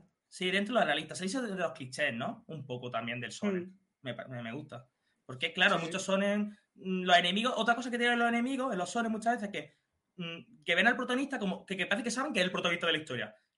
He visto algo en ti, no te voy a matar. Eso pasa en todos los sones, he visto algo en ti. O no te voy a matar ahora. Eso pasa mucho en One Piece un poquillo. Precisamente en esta trama. Pero aquí no, aquí te dicen los, los demonios, aquí te dicen, era un mierda. No, no ven ese nada especial, era un Sí, o sea, sí, El araña no ven a Tanjiro como nadie especial ahí. pero ve a Nezuko. Ah, claro, pero Nezuko no cuenta. Estoy hablando de No, Tanjiro. no, es que No, pero es que sí cuenta, es que no puede, aunque sea un personaje que se está quedando tan atrás de secundario y tal, nunca puedes dejar a Nezuko. Porque No, sigue siendo hablando- Makasi. Que no, pero digo que no veo que los enemigos vean especial a Tanjiro. Los enemigos, cuando Tanjiro sobresale, pero en un momento no dice, veo algo especial de ti. Van a matarlo, era un humano de mierda. Conviértete en un demonio o muérete. O sea, me gusta Es- ese desprecio. justo eso. ¿Sabes lo mejor que tienen los demonios en Kimetsu no Yaiba? ¿Qué? Que cuando ven a un humano Ah. que más o menos se les parece o es fuerte o, o es Tiene potencial. o tiene o, o, o les recuerda mínimamente a ellos, lo quieren convertir en demonio. El tercero a Rengoku le dijo, Rengoku, ¿por qué no te conviertes en demonio? Así podemos estar peleando para siempre. Es que Y mejorando a los dos y eso. Yo creo que van buscando eso un poco. Y este-. Sí. Y este coge a Tanjiro y le dice, te entiendo, eres un inútil, no sabes nada, pero estás cuidando de tu hermana, estás, lo entiendo, lo Y entiendo. tu hermana ya es un demonio, tío, hazte un demonio y, Conviértete y menos demonio. problemas. Pero ahí está lo guapo, que no es como muchas veces un shonen que ve al protagonista y dice al principio, venga, te voy a perdonar. No, aquí se lo tienen que ganar, es lo que voy. Eh, Me gusta que los enemigos no son el típico recurso de que sé que eres el protagonista y te tengo cariño porque eres el protagonista y no te voy a hacer nada. O no has hecho nada, protagonista, pero te voy a... Veo algo especial en ti. No, Tanjiro casi lo ha matado. Un puto novato que es categoría 3 o 4, ¿no? Porque tiene una... Y ha Sí. dicho el demonio, coño, otro que se une a las filas, porque a mí parece que van buscando eso muchas veces, que van buscando expandirse, ¿no? Y, y tienen, o sea, lo de Rengoku es que el tercero iba diciendo, Rengoku, a este demonio, tío, que no, no te puedo perder, que, que no, te, no te puedo perder, no te, no te quiero matar. Yo quiero que quiero tener en mi fila que peleemos y todo ese rollo. Pero no es por eso. Bueno, no sé por qué será, pero. Te, te voy a explicar. Esto no es que lo digan en ningún lado. Esto es mi teoría o mi interpretación de los demonios. Sí. Los demonios no nacen demonios, obviamente, No. eran humanos. Sí. Y fueron convertidos en demonios. Pero no como Nezuko, porque Nezuko se vio, la, la- la convirtieron a la fuerza en demonios. A estos, a todos los demonios, sobre, a todos los demonios de los que sabemos historia. Luna Sí. superior, ¿vale? Como al chaval de la araña, Muzan u otro, como aquí aparece la segunda luna superior, que es la que convierte a los hermanos en demonios, Sí. les da a elegir. O sea, les pregunta, les da la opción. ¿Quieres convertirte en demonio? Y todo el mundo acepta, tardando más, tardando menos, o es- todos aceptan Mm. porque Muzan, por suerte, por desgracia, por- siempre los pilla en el En momento, Más, en el momento más bajo de su vida. Es como los vampiros. Claro. Es ¿qué igual que los vampiros. Claro, es que son vampiros. No, llaman a Ya, pero son vampiros. Los, son vampiros, pero hacen eso, los vampiros buscan el momento personas concretas para... Es como muy demoníaco, demonios de la Biblia de tentarlos, básicamente. Pero no es por la tentación, es por de, es por el de- los demonios. Ah. Si hay algo que odian, aunque no lo es a ellos. Entonces, Sí. cuando ven a un humano que le está igualando, entre comillas, o superando en algún lado, o lo ven fuerte, o lo ven, o se ven reflejados en ese, dicen. Y rechaza la decisión de ser demonio. Exactamente. Todos quieren que se conviertan en demonios los que ven iguales. Porque dicen, como ellos. Claro, porque ese sentido, pierden su igual humanidad. debajo, entonces decir, oye, no, no me, no me jode, o sea, no es que no me joda, sino yo no me siento tan mal conmigo mismo por haber caído en convertirme en demonio en ese momento tan bajo, cuando este tío que estoy viendo aquí, que es el puto amo, también está tomando esa decisión. Me, me parece correcto. Y pasa un poco a lo contrario con Tanjiro. Si eh, lo dicen, ¿eh? Ellos podían haber sido nosotros y nosotros podíamos haber sido ellos en otro ambiente. Y eso está muy bien dicho. Exactamente. Y Tanjiro, en vez de quererlos convertir en, en vez de que ellos se metan demonios, porque ven, como tú dices, acepto, a, a- firmo. Yo soy partícipe ya de esa teoría ahora mismo así. Eh, Tanjiro ve como quiere ver el lado humano y me parece. Es como a lo contrario, dice, a que ya nadie os quiera, aunque nadie os pueda perdonar, soy hermano, tenéis que quereros. Y veo que Tanjiro mira esa, mira esa habilidad humana. Es un poco al revés, justamente. Tanjiro es como luchar contra vuestro sentimiento demoníaco. Mm, Recordad vuestra parte humana. Tanjiro siempre busca la parte humana, un poco como habéis cometido errores y os tengo que matar porque no hay solución y porque vosotros, hijos de puta, no queréis. Pero Tanjiro es al revés, ¿no? Tanjiro es como Es como un poco como Sojiro cuando. ¿Te acuerdas? ¿Os acordáis en Kenshi Sojiro cuando se encontró en vez de a, Kenshin, que podría ser contra Kenshin, se encuentra a Makoto? Pues mismo Simi, ¿no? Cuando le dice Sojiro, está saliendo otro anime para que lo sepa, que le dice, ¿por qué tú no me salvaste? ¿O por qué no te encontré a ti? Ojalá te hubiese encontrado a ti. Me- me- mm, en vez de haberse encontrado a Muza, si hubiese encontrado a alguien como Tanjiro en ese momento, porque es un ser de luz, hubiese sido distinto, ¿sabes? A lo mejor. Y ahí está un poco a veces el, me gusta muchas veces porque todos los demonios, Muza se aprovecha. Gente con problemas de enfermedades que no puede salir de casa, gente que los desprecian, gente que. mm, Al borde de la muerte también. a gente al borde de la muerte. Y, y- y en verdad no lo da a elegir, ¿eh? Es una mentira. No te, dan- no te pueden dar a elegir cuando tú estás mal.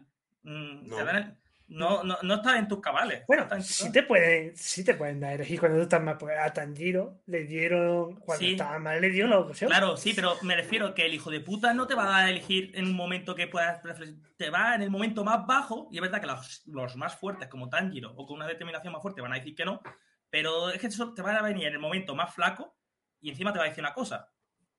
Mm, si no aceptas esto, te voy a matar, seguramente. No lo dice, pero O lo intuye todo el mundo. o- Sí, sí. Lo intuimos. Entonces, mm, 100% nunca una decisión, es una, una decisión condicionada siempre, hijo de Es puta. la, la falsa. La, La falsa sensación de elegir que el hijo de puta hace. Y- Bueno, no es falsa, porque está claro que, Claro. está claro que es o mueres, o vives como demonio Claro. o mueres como humano. Esa Claro. es la decisión. A esa es la decisión, pero me refiero a la falsa decisión de tú elegir, de tú elegir libremente. Te estás condicionado a que o vas a morir o te vas a convertir en demonio. Es jodido, jodido. Y Muzan lo hace muy bueno. Muzan, los demonios en general, ¿no?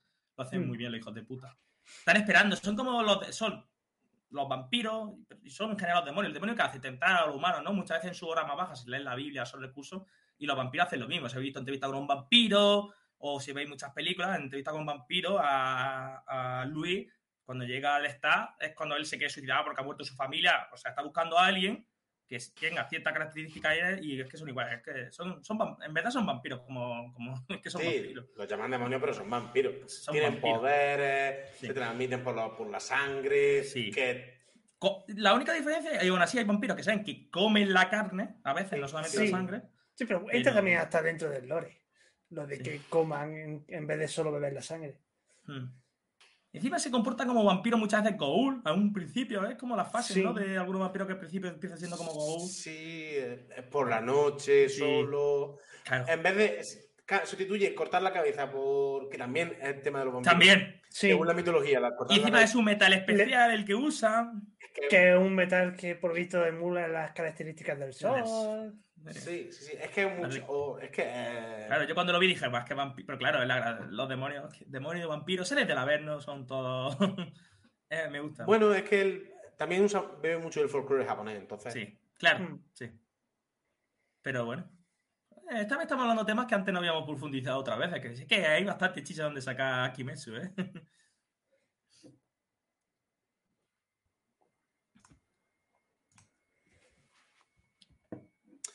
En fin. Hasta ahí la parte que queríamos hablar. Es una saga brutalísima. Mm. Eh, el combate final, el combate, el combate Sí, es sí. espectacular en todos los frentes, todos cumplen su papel. Eh, hablamos un poco de que los protagonistas realmente en estas sagas, de, en las sagas que vienen de Kimetsu no Yaiba, los protagonistas van a ser los pilares y las lunas superiores. Y ver los poderes y ver cómo actúan y, conocer a todos. Y a, a través de, de esas situaciones vamos a conocer todo el pasado de cazadores de demonios y, o de guardianes de la noche y de demonios y de noches. Eh, Ahora sí hay cosas que yo creo que no me ha gustado esta temporada también. Uy, Eh, ¿qué no te? Cuenta. Sí, sí. Eh, los primeros episodios me pasa un poco como Roy. eh, no sé. Es que, ¿sabes lo que me ha pasado un poco? Que eh, estoy acostumbrado, que no lo veo mal, pero estoy acostumbrado a que cuando se crea un escenario se interactúe. Apenas hay son un par de episodios y Tanjiro, Inosuke, toda esta gente, no, no veo que hay una relación con la gente de ese nuevo ambiente, ¿no? No es como cuando llegan a One Piece un poco, que a veces se pasa, en mi opinión, y Mm. viven con la gente, por ejemplo, de Wano o de la eso isla. sería relleno. Sí, pero no, pero el manga pasa, lo suele alargar un poco más. Sí, pero me refiero que aquí creo que se han pasado de frenada. De, de, de, de, de, de- de- a veces los mangas, la- el desarrollo de este integrarse me la suda, normalmente me la llega a sudar. Menos cuando es personajes como, por ejemplo, Rebecca en One Piece, que porque van a ser importantes para la trama y todo ese rollo. Pero aquí es que ha sido que un par de episodios y. Hola, estoy en esta casa, soy una chica, ay, me cae muy bien, no sé qué, no sé cuánto. Ah, Pues esta chica desapareció. Bueno, hasta luego. Y así como. Los secundarios, los secundarios de esto, no, no sé, me han sobrado mucho esta parte. Pues no esperes aquí a futuro que mejoren mucho la cosa. Mejora un poco, pero no mucho. No, no, si a mí no Mejora digo que eso sea malo, solo pero, con la siguiente. pero que me digo que eso me ha parecido un poco Sí. aburrido. Que prefiero que vayan ya a los palos directamente a que me hagan un poco de. Te meto unos cuantos personajes y no. Don't Ah, no, tranquilo. Don't worry, que ya es palo, palo, palo, palo, Ya. palo. Y Menos sobre- una, menos la siguiente saga, lo demás es palo. Mi único palo, fallo palo, ha, sido, palo, palo. ha sido ese. Diría que es lo peor que llevo la, que el principio de la saga me parece un poco puta mierda, sinceramente. Me parece los episodios más, casi de los más aburridos de, de, de, de Kimetsu. Me han parecido los más aburridos, de los más aburridos, en, general. Cuando ya empieza la batalla, está guay, casi toda la batalla, pero esos episodios son un peñazo, en mi opinión. Y es lo único que diría. Y lo mal, y otro segundo punto, que, que este no es malo, no no es un punto que tenga que ser malo, pero me, ha tocado- me dolía el corazón, que era un episodio, y me dejaban así. Eso sería una queja que cuando te la ves de un tiro se soluciona, pero sí que es verdad que, joder, que el combate es largo y de semana a semana se pierde mucho de, de, de cómo se llevan las cosas. vale. Que esto de un tiro, no, ese fallo no existe. De un tiro no existe ese fallo. O sea, es un fallo que no es fallo de la trama. Pero sí que es verdad, de semana a semana a veces perdí un poco el hilo porque un combate tan largo me pasa como cuando ves los combates tipo Katakuri y Ruchi se ves semana a semana. Eh, Ya. Es una cosa que pasa en todos los sones, pero eso sería las únicas dos pegas y una es, si te la ves del tirón, no existe. Que los, los primeros episodios, en mi opinión, son un poco peñazos, son un poco de los más aburridos que he visto en Kimetsu. Estéticamente está todo muy bien y ya está. Pero que, que, eso- que no, que también no he necesitado más trama porque es una saga de pun- pega hostias, pero que creo que hay gente que si no le gusta el nuevo rumbo de Kimetsu, porque es verdad que siempre ha sido pegar hostias, pero había un poco más de descanso, freno, hasta la araña y todo eso. Si a la gente no le va a gustar que esto sea liarse a que creo que a los que les gusta el Sonen no va a haber ningún problema, al revés, no os va a gustar esto, pero que creo que hay gente que en el futuro, si esto sigue esa mecánica mejor, ya no le hace tanto, no le gusta tanto. A mí me gusta, a mí en mi opinión. Me pongo a pensar en esa gente. No sé si va a ser así. Piensa que la ahora es muy corto lo mi miedo. ¿Y qué te No, no, no, la es que, cabeza? es que viene de puta madre para hilar con el siguiente punto. Vale. Digue, habla, habla. Piensa que realmente hasta ahora Mm. esas partes más pausadas y todo era para contarte más o menos el mundo. ¿no? Eh, La organización de la, de la- la noche y eso. Es que básicamente ahora mismo de la actualidad casi te lo han contado. Creo que no Mm. le queda mucho por contar. Mm, no tienen que empezar a contar otras cosas. Conocer a los pilares, ahora tienes que conocer a la gente de la organización, básicamente. Exactamente. Por lo cual, mm, como esta serie va a lo que va, te- va a seguir habiendo. Y va a haber lore y hay cosas para Sí. teorizar y va a haber cosas para hablar entre capítulo y capítulo, pero, pero va muy a jopo. Mire, No sé, sí, eso es lo que me gusta, Luis. O sea, para mí, el mejor punto de Kimetsu no es ni la trama, porque es normal, ni los personajes, porque molan, pero hay personajes muy chulos en muchos sones. Pero lo que más me gusta de Kimetsu es que, a diferencia de One Piece, o a diferencia de Naruto, o a diferencia de, de otro anime, es un sonen eh, que, que, no sé, que, que- que rompe uno de los códigos del- de muchos de los sonen, que es desarrollar, desarrollar, desarrollar, desarrollar, desarrollar. Funciona más como otro tipo de, de género y eso me gusta, me- le da un aire fresco. Yo creo que porque la tía tenía claro que quería hacer una historia corta y para adelante. Pero me gusta porque esto lo estoy viendo ahora mismo, por ejemplo, lo hemos visto en Jujutsu Kaisen y que funciona. Esta mecánica de meterlo ya, que, que Jujutsu Kaisen ha entrado un poco, no es tan por ahora como Kimetsu. Hombre, ahora, le está, ahora no está yendo al grano, ni mucho No, menos. ¿eh? no, pero No, que no. le ha hecho, pero que lo que ha molado de Jujutsu, lo que que no ha está hecho es- mal, pero que no lo- está yendo no, ha soltado, ha soltado un pelín el pedal del acelerador. Sí, ha soltado. Pero me refiero que todo lo que ha hecho famoso a Jujutsu ha sido esa mecánica de principio, porque todo el mundo hemos visto el anime, las primeras sagas, y es que, es que 20 y pico episodios ha pasado de todo. Pero ha pasado de puto todo. En- Entonces, se demuestra que el Sonen no tienes que asentar esas bases clásicas de semana a semana, porque claro que yo creo que eso es mucho de, mm, del lenguaje del manga, de hacer una serialización. Y yo creo que se está perdiendo ese lenguaje del manga que después se traslada al anime y se está al revés. Se está trasladando ese más inmediato, ese lenguaje más del anime que se pide que sea más inmediato, Se está llevando se está ahora al manga. Porque también tengo una cosa, vivimos una, una, una sociedad que cada vez queremos cosas más, más, más al grano, más directo. Queremos consumir mucho. Y queremos mucho estímulo. Y queremos que eso. Y necesitamos seres que nos tengan siempre como. Hay mucha competencia. Eh, necesitamos seres que nos.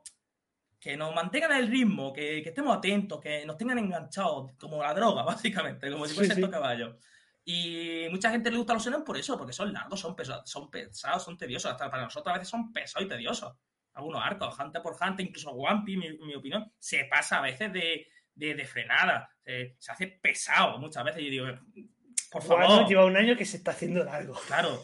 Mm, se hace largo y, y a veces más no es mejor. A lo mejor es menos y de calidad. mejor. Y me gusta que este, estos son. que One Piece ya tenemos el ritmo cogido. Claro, el, el One Piece Sí. ritmo y está el factor nostalgia, pero mucha gente, a lo mejor ahora más joven que ya está viendo Kimetsu y Jujutsu, por ejemplo, o otra, dice, joder, que qué lento se me hace esto de One Piece, qué lento.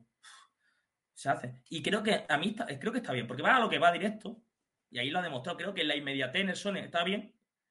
Y, y además que, tío, que son acción, que la inmediatez, le- si hay algo que le quede bien al Sony, eh, está claro que la, la hostia y todo eso que vayan a saco, que, que los combates eh, no, no se entretengan, no se entretengan. Y eso está bien. O sea, en Kimetsu hasta este arco, las batallas no son este, este- la batalla de Rengoku con el tercer pilar no es episodio episodio eterno. Porque es película. Exacto. Bueno, sí, pero, es, película, que, pero es que, es que, ahora que pienso, ninguno de los tres no hemos revisto la película como episodios de anime. Que han sido pero, solo seis. claro, pero- no creo que se la alarguen mucho más. Exacto. Pero me refiero.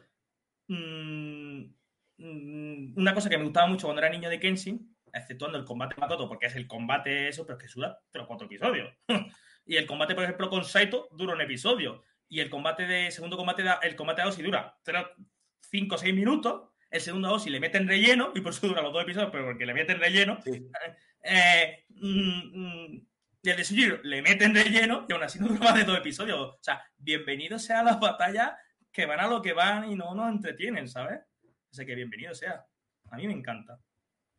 Me gusta el, el ritmo, es lo que más me gusta de, de Kimetsu, más que el argumento, más que, que nada. Más que incluso que la animación chula, que a mí me gusta, pero hay series que tienen mucha animación y, me las, y no me gustan. O sea, la animación es verdad con aliciente, que eso es lo que creo que es uno de los apartados que tiene, ¿no, Miguel? Si nos guiamos Kimetsu... Eh, no, bueno, era la, justo el, el punto del que tocaba hablar ahora es Bueno, si esta saga que es un poco más de lo mismo en el sentido de que es ir a un punto, pelear con una luna y repetir, ¿por qué nos gusta tanto? Pero no solo a nosotros, me refiero. sí. Kimetsu es un fenómeno.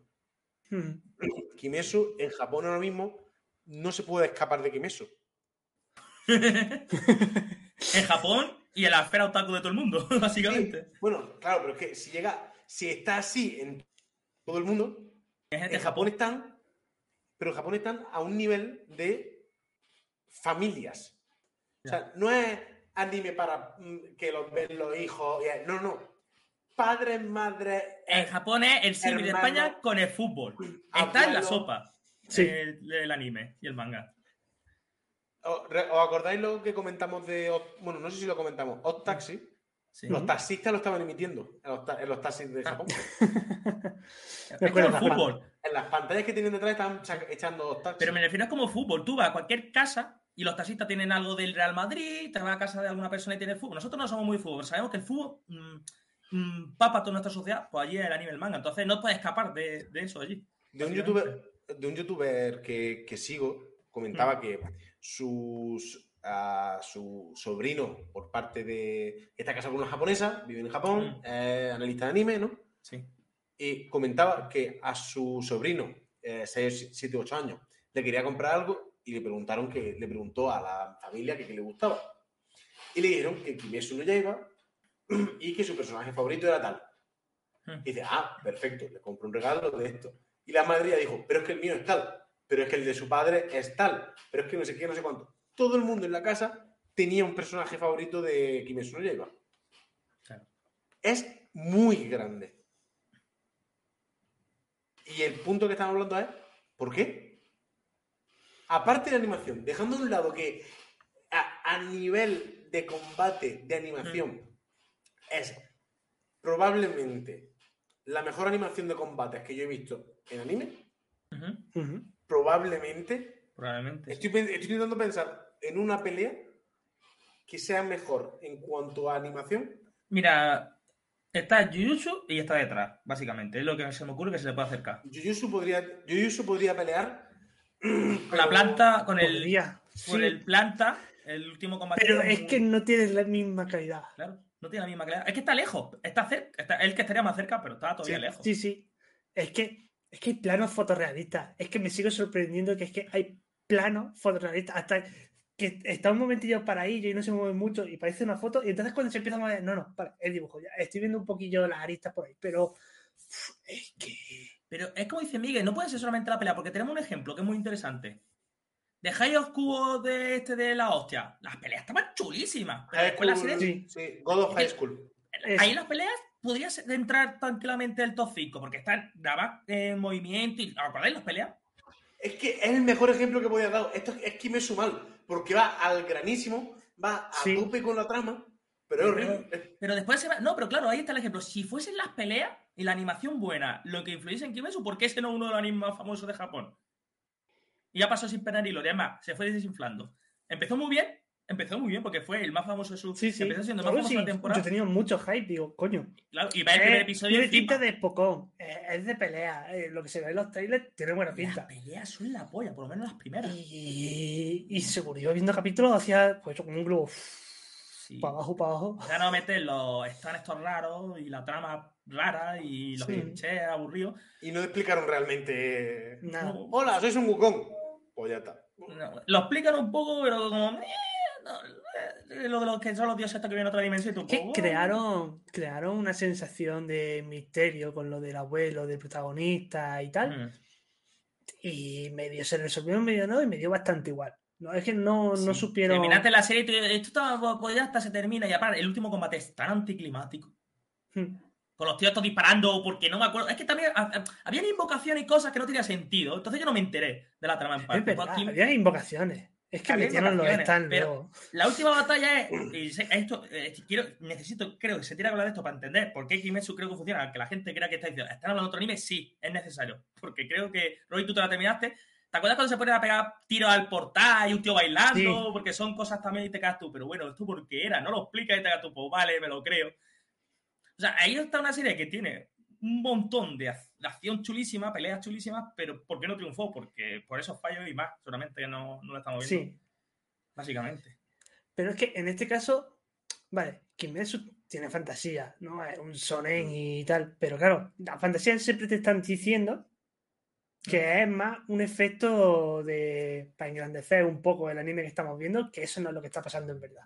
Que no está saliendo llamas, que no está saliendo fuego. Algún dragón de agua ni. Exactamente. Mm. Que simplemente. Pues hemos puesto. No, no, pero da igual, lo, lo hace más bonito. Sí. Podrían. Si lo quitaran, no sería igual de bonito, pero sería casi igual de espectacular. Pero aún así, tampoco es muy exagerado, ¿no? Es, una- un, es un anime de que tienen poderes, pero en Naruto tiene invocaciones súper gigantescas, tiene mucho más efecto, es. mucho más rimbombante. Pero luego, los demonios sí tienen poderes y sus técnicas sí son así. Y Pero no está en este caso Usui, Sí. que todo lo que hace sí es real. Quiero decir, porque cuando hay explosiones que es porque está tirando bombas y no sé Sí. qué, o porque está moviendo la katana muy rápido. Sí, eso sí, sí. está- Tienes razón. Por lo cual. ¿Y por qué? No sé. Eh, apego Yo a los creo- personajes tampoco nos ha dado tiempo Los personajes a tener tampoco son la tantísimo apego a los personajes. Eso, tampoco- muchas veces nos hemos quejado de que son bastante clichés algunos. Los buenos son muy buenos, los malos a veces son muy malos, aunque después tienen su arrepentimiento, pero bueno, eso lo hacen ya todos los son. mira, o sea, mm, Naruto, mm, One Piece, hasta Fairy Tail, ya los malos ya no son como muchos anime antiguos que son soy malo porque sí.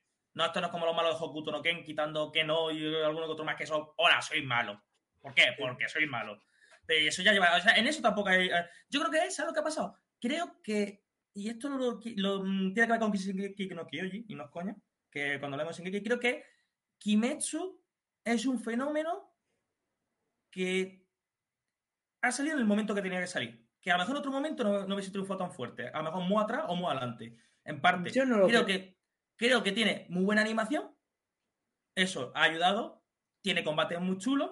Eso ha ayudado. Yo creo que ha, ha hecho todo lo que tenía que hacer, lo ha hecho bien. Pues eh, han animado bien, los personajes están bien. O sea, es un anime que lo puede lo consume todo el mundo. Es un anime que todo el mundo puede consumir. Los personajes todo el mundo los podemos entender, todo el mundo podemos. No tiene una compleja. sencillo y agradable. Es sencillo, ¿verdad? Es Mm. una hamburguesa, no de McDonald's. Te estás comiendo una hamburguesa buena del Goico, básicamente. Es un Goico. Y, Goico, ojalá Goico patrocinara este y también, buscando información sobre One Piece, he visto que es un fenómeno que está pasando mucho, pero que Kimetsu no es el primero que lo hizo. ¿Os dais cuenta que cuando salió Kimetsu es el manga más vendido, no sé qué? Jujutsu es el manga más vendido. Eh, Después, Tokyo, la Tokyo Manji, la Tokyo Revenge. Ahora mismo el manga más comprado de Sí. este año, Super. Mm. Es un proceso que eh, cuando estuve yo viendo One Piece, eh, empezó Shingeki no Kyojin un poco. Shingeki no Kyojin creo como el boom en Occidente y en Japón de anime, que se pone muy de moda en ese momento, que no es como One Piece, Naruto, Dragon Ball, que se van ganando la fama. Yo creo que Kimetsu tenía los ingredientes buenos para aprovechar una de esas olas de hype. Y, y- A ver. y yo, yo creo que eso también, porque Kimetsu se apaga un poco, viene Jujutsu. Se apaga un poco y, y va a pasarlo con Chainsaw Man. Chainsaw Man va a hacer lo mismo que Kimetsu, en mi opinión. Creo que es un producto que es el producto indicado para ese momento. Y, no, y no porque sea malo, sino que triunfa porque eh, eh, son procesos que están pasando mucho ahora. Y está pasando mucho que hay un manga, un anime del año, si os dais cuenta, últimamente mucho. En mi opinión, Vale. creo que eso está pasando mucho. Yo, en quiero mi caso, una comprobación. Sí. Sí, adelante, perdón. eh, lo de que ha salido en un momento exacto sí tiene que ver, pero no es solo eso. Porque lo hemos comentado antes, creo que Sí. cambia lo suficientemente el Sonic, la Sí. receta del Sonic, para seguir siendo un Sonic, pero ser lo suficientemente distinto pues, de lo antiguo, que es lo que hemos dicho, ¿no? Que lo que hay ahora es el soplo Sí. de aire fresco de la gente que ha crecido como nosotros viendo Sonic y es lo que están aportando ahora. Pero que podría haber salido ahora, como que podría haber salido a lo mejor años antes. Claro, el Mm. manga salió antes y a gusto también un montón. Como que podría haber salido después, que hubiese, por ejemplo, si hubiera hecho antes Famous Yusuke si hubiera gustado. Y en mi caso, yo creo que no tiene, si lo separas por partes, no tiene nada espectacular, pero la suma de las partes es lo suficiente, es lo que lo hace espectacular. Sí, sí, es un goico, por eso digo. Eh, A ver, si sale después de Yusuke se hubiese pasado lo mismo. Es lo que digo. Pero creo que es el manga que es la época que, que- que es buena para este. Si hubiese salido Eh, antes, a ver, a ver si tenido éxito. no pero tuvo, que- no tuvo Mm. competición ese año en la Jam. Hmm. Es verdad. Yo creo. Exacto. Y, y- es Bueno, que yo- espera, me callo, me callo. Perdón, mm, Cristian. No, no, sí, no. En parte eso es verdad también, ¿eh? No hubo competencia. Pero que tampoco ha pasado con Jujutsu Kaisen ahora. Lo Y- tengo aquí, tengo aquí los mangas que se estrenaron ese año en la Jam. ¿Cuáles son? Pues ilumínanos, por favor. Yugari, Yugari no Yunasan, Aren estándar, Boruto, A ver, ¿son anime? ¿Has dicho manga? manga, manga, manga Ah, de la vale. Manga Vale, de la. Porque esto empezó, esto, eh, Kimetsu Claro, era esto fuerte empezó- de, de manga, ¿eh? Pero, ¿qué está hablando? ¿Con el manga en el, an- el éxito del anime o el éxito del manga? Que No, no, estoy, estoy empezando. Kimetsu Sí, fue popular desde que salió. Sí, es verdad, sí. Pero el Está, boom, está fue- viendo el año en que se estrenó. pero el boom está- fuerte ha sido con el anime. claro, sí, el pero fue fuerte cuando se internacionalizó. Sí. Claro. Es que me parece a mí que le está pasando un poco al anime, que no digo que sea bueno o malo, un poco como le está pasando con Marvel, un poco. Que hay como que yo noto que hay como un anime que son como el anime del año. Es que este año ha sido el, del- es que lo dice el año de Tokyo Revengers. Y, el- y este, y este año va a ser el año de Chainsaw Man. No sé si esto es algo que se va a mantener en el tiempo, pero ya. si- si- Ojalá no lo veo mal. Si son animes buenos, a mí me pasa una cosa, con- que yo, si- claro, estoy pensando que soy un puto flipado porque digo, claro, a mí Kimetsu me encanta y me ha encantado Jujutsu Kaisen. Pero yo he visto a la Tokyo Revenger y digo, no es para tanto, eso porque tiene éxito. Ah, y a, y a alguien que le encante Tokyo Revenger y ah, pues yo no sé qué sitio tiene Kimetsu, porque me he encontrado gente así. Sí, me parece un coñazo Kimetsu, hay gente que dice Pero eso. a mí me gusta mucho Tokyo Revenger, pero igualmente si me paro a analizarlo, no es para tanto. Pero también es que a mí me ha cogido con la sorpresa de que yo no me he leído ningún manga al estilo. ¿no? Y estoy hablando de eh, bandas, peleas de bandas, un- te digo, de todo este tema de, de la cultura japonesa Sí. y tal. No, por lo cual fue algo que cogí como nuevo Sí. como no tengo que comprarlo en plan de, de ese estilo de, Sí. de manga, eh, me parece muy bueno, pero si me pongo a comprarlo como anime en general, con otras cosas, pues no tiene nada del otro mundo. ¿no? Pero vosotros sabéis el fenómeno que es Tokyo Revengers ahora mismo, quizás más grande sí, que en sé. momento casi Kimetsu. Y yo no lo pensaba, pero claro, ¿por qué? Porque yo creo que estoy en la burbuja de Kimetsu, un poco, yo estoy dentro de esa bruja, pero yo no me lo creo, pero no paro de leer cosas que lo de Tokyo Revengers, quizás no en Japón, no lo sé, pero a nivel internacional se ha comido a Kimetsu, pero más, todavía más vasto todavía. Y, y- y yo no lo digo, yo no puedo, eso no me lo creo, yo no me creo que es eso. Llego al salón del manga, ah, vosotros no habéis estado este último salón del No. de Granada. No. salón de Tokyo Revengers. Es que facilidad de cosplay. Eso no. Pero de merchandising, Ah, de vale. cosplay, de todo yo. Pero ¿dónde está Kimetsu? Veía cosas de Kimetsu. Obviamente había cosas de Kimetsu. Y cosas de... Yu- Ah, y otra sorpresa. No hay nada todavía de Chainsaw Man y había un cojón de Chainsaw Man. Oh, estoy hablando de merchandising. ¿Sabes? Falso seguramente, porque todavía no sí, se sí, no, pero que me alegro. Me alegro O sea, un estoy viendo yo en la-.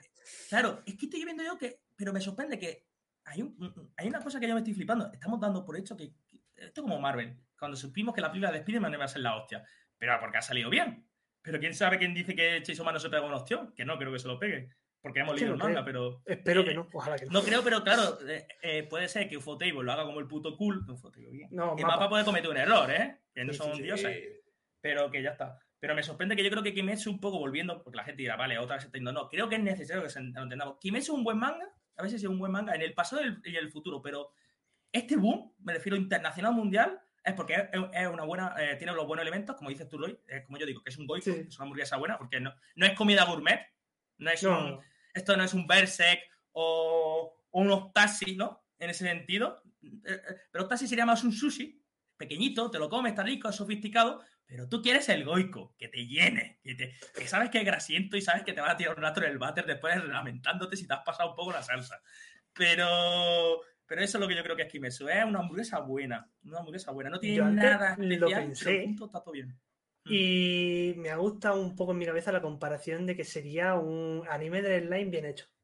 Un- porque Kimetsu no Yaiba es para no, no para dar la vuelta, para sentarte, para verlo, Mm. para disfrutar de la buena calidad del anime, disfrutar de las buenas, eh, lo bien hecha que está la pelea, para, bueno, tiene un, que un poquillo más, pues tienen la subtrama de, pues, de por qué los demonios son así o por qué el pirata es asá. Mm. Pero eso es, no es para darle vuelta, es para sentarte y, y disfrutar. Es un producto redondo, no en complejidad, pero tiene Mm. su cierta complejidad, pero mm, sin pasarse. No un anime que tampoco te estar hiper atento. Es un anime que le- vosotros, vosotros es un anime que recomendaréis en general, sí. Claro, sí. Incluso para gente que se mete iniciación al anime del manga. Es que. Mm, Hay gente, escúchame, Sí, yo, es que es muy normal. yo, yo introducí a una persona con Kimetsu no Yaiba, ¿eh? Que no le gustaban el anime el manga. Y, Eh. ha- y- y hice el experimento. Kimetsu el perfecto para traerte gente nueva. Es más, se vio Kimetsu y se vio. Zenitsu y Inosuke me quitan el perfecto. Es muy buen anime para introducir, pero esos dos Ah, personajes me quitan el Pero bueno, es que depende es también que- de la persona. A ver, Roy, nosotros estamos quemados ya de estos personajes del anime. Ya, por eso lo digo. No, Pero no, que, no, no. alguien que no los conozca. Pero es porque estamos quemados de estos animes, eh, los vemos venir y los ignoramos en las partes que queremos ignorar. Yo, yo creo que ese personaje puede echar para atrás a personas. Ah, sí, eso sí puede ser. Sí, puede ser, pero me refiero que yo recomendé Kimetsu, recomendé Fullmetal a esa persona y Death Note. Y Fullmetal Death Note le gustó, pero dijo, "Mm, no, gracias por enseñarme primero Kimetsu. Me quedé como, "Hos- hostia, fíjate, una Oh, persona de sí, sí. 24, 25 años, ¿eh? 24 años, si no me equivoco el chaval. Y me quedé flipado porque siempre decíamos, venga, Fullmetal Death Note. Pero es que me dijo, es que Death Note, la trama me pide un poquillo. Y Fullmetal sí está bien, pero es que Kimetsu me engancha, es más, es más ligera, me dijo. O algo así, me dijo. Creo que está bien para iniciación. O sea, depende de qué persona. Una persona que ahora mismo quiere introducirse en el mundo del anime, que es una persona que lee mucho, yo que sé, Alan Moore con 30 años, no le va a recomendar Kimetsu. No, pero para, nada, para, no. un adole- para un adolescente. Para un adolescente, joven, chaval joven, que lo que le gusta es, hola, soy Arnold Schwarzenegger, hola, soy Marvel, Kimetsu es plato Hombre, antes que Kimetsu, si es Marvel, otro, ¿eh? le recomiendo Boku no Hero. O poco. ¡Guau! Si te gusta mucho Marvel, si tú quieres coger un tío de cómic, o un chaval, un chaval, no un tío de cómic, un chavalí, que esté enganchado a Spider-Man y a todas estas mierdas y a. Claro eso, que sí. le engancha a Boku no Hiro y ese se convierte en su anime seguramente favorito, por lo menos hasta que no tenga un se pegaría el salto a Kimetsu y luego quizás a Jujutsu. Eh, ahí me gustaba metiéndolo por las zonas más oscuras cada vez hasta que Sí. Y después, ¿te ha gustado Jujutsu ya? Sí, que es. Después de Jujutsu le metería las ovas de Hellsing y al final me lo llevaría a verse. Eh, y, y- Joder, Eso seguiría ¿qué- todos los pasos. ¿Qué, qué salto? Sí, no, y un poco, y por el camino un poco de Jason Man y todas esas cosas, ¿eh? Me gusta. Miguel, hola, te voy a enseñar eh, Boku no Hiro. A, a- a- dentro de dos dos o tres meses después el experimento lo Hola, si no, se- si no es Ultimate, si no es Kouta Hirano, no quiero leer nada. Mira, el, el- eh, para ver, a ver anime tienes que empezar por Paranoia Agent o Bo- y Boku no Pico o no empieza Oye, directamente. a un que- gafapasta le dices esa y, a- y le explota hasta la mente. Venga, empiezas comprando ya, ya máquina. Venga, a ver qué pasa. Venga, a, a tu casa. A la tu casa. Que gilipollas. puedes echar a la gente del anime de muchas maneras, porque le puedes Uh. meter su zumilla y te- lo puedes romper muy fuerte, ¿eh? Lucky está. Como No, monólogo. que esta es fácil. Sí, pero cuando empiezan a hablar de, de bollo y cosas y se tiene piensas, ¿pero qué estoy viendo? Y yo, no lo sé, tú, tú disfruta. Lo que Con Sorry es Boy, pasado mira. japonesada. El anime en el que tuve que ver si estaba viendo realmente el mismo capítulo en la saga del verano. No sé. Porque me vi ocho veces el mismo capítulo. Gracias, Ozumilla. Te odio. Bueno, pues esas son las cosas que tiene Kimetsu. Yo creo que Kimetsu es, veredicto, es un buen anime. No es un, Sí. no es un excelente anime quizá, pero es un buen anime. Y, en anime, eh, y después en plan, pero animación es un sobresaliente en animación. Banda sonora es sobresaliente. Sí. Me, me, me mola, me mola mucho la banda sonora. Y por cierto, me gusta mucho que se adapta muy bien a los arcos y a los personajes y todo. Hay animes que no lo hacen bien y Kimetsu lo hace muy bien, en mi opinión. Mm, Aún tengo en la cabeza esa música chunga india eh, para morir a Rengoku o, me cabe la puta que tengo pesadillas y grito con Rengoku por las noches. Y en algunos momentos tristes que quieres llorar con Tanjiro. Y mira que se te hace pesado a veces cuando lloras. Pero eh, no sé. Creo que Jujutsu quitando las peleas todo eso funciona. Digo, la animación, es verdad que la gente, seamos sinceros, Shingeki triunfó por la animación. Nadie confiaba en Shingeki. Nadie daba cuatro duros por Shingeki en el manga. Nosotros, tres. somos los raros que leímos Nosotros el manga y vimos ese brillito en el manga y digo, aquí hay algo. Aquí Sí. hay algo que rascar. Me está costando verlo, Sí. pero hay algo. A ver, yo la primera vez que me leí No. de Shingeki, yo pensaba que era un fan manga de esto, de un europeo que se aburría y había hecho una historia. O sea, no un japonés, sino el típico europeo, que hay muchos de esos, que dibujan Mm. como el puto culo. Y digo, esto es un americano, un guiri o sepa yo qué, que está dibujando un manga. Y cuando veo que es japonés, que está serializado, me quedé como, ¿qué? Lo, lo bueno del anime de Shinjeki es que le permitió al otro mejorar un poco el estilo de dibujo. Hay que decirlo porque como sí. empieza... No, pero. Sí, sí, además, yo estoy pensando, eh, Shingeki lo empezamos después de haber leído Claymore, ¿verdad? Sí. Sí. Ya No, a vez, a vez, a la vez. Mm, No, creo que Yo, a Claymore mí la me suena leímos haber antes. leído antes Claymore que Antes. Shingeki. No estaba terminada ni nada. Es más, No, terminó Claymore. Pero que hemos estado, hemos estado leyendo la- Pero las dos. Habíamos conocido Claymore, que era la- Claro. era la pregunta. Yo conocí a Claymore mucho antes, pero mucho antes que Shingeki, porque Lourdes me la recomendó. Yo Sí, Claymore la conoceré, pero que la habré leído antes que verse, ¿qué? Y Y, todo. y a su vez, Roy se recomendó a Lourdes y se lo olvidó. No. no, Oye, no, Roy, no, no, porque Que tú Lourdes la estaba, Lourdes la estaba leyendo desde que nos conocíamos Roy, casi. tengo un manga que te puede interesar mucho antes que se me olvide. Se llama Silent. ¿te suena? Tío, aparta la máquina del tiempo, esto se está yendo de madre. que, que, que Kimetsu es verdad que lo de la animación ha hecho mucho. Ahora la gente se, ve- se ría mucho de la animación, pero que tú le quitas animación, a menos que haga un estropicio. Hola, One Punch Man temporada 2. Y, y haga una cagada de esas, pero aún así triunfa. Yo, o sea, sería un fenómeno como mínimo, como mínimo, mínimo, como Boku no Hero o Ah, Black pues no. Clover. Tienes razón. ¿Qué pasa? El manga de Claymore terminó en 2007 y en 2009 empezó Shinjeki. Eso, conocerlo lo teníamos que conocer seguro antes. Sí, sí, lo es que. Claymore también fue duro de empezar. Que también Pero Claymore bien, no pero- nos lo leímos nosotros en 2009. No, no lo leímos más tarde, seguramente. 2009. Yo, Clermont me lo tuve que leer. Yo me lo leí en la 2015. universidad. Claymore. Claro, él fue más allá, fue después del 2010. En 2012 fue cuando lo publicaron, lo trajeron a. a Yo me lo leía en sus mangas en, 2000 en 2008. Yo te voy a decir el año que leí, porque me acuerdo hasta del ordenador cuando me leía, porque es de los primeros mangas que me leí. Yo me lo leí en A ver. 2008. Y sin Además, yo y puedo sin- decir exactamente cuándo empecé a leérmelo. Justamente cuando se acabó el año Sinclair. ¿El qué? Eh, en el manga, Sí. ah, literalmente de publicación, hay un año donde no está la protagonista.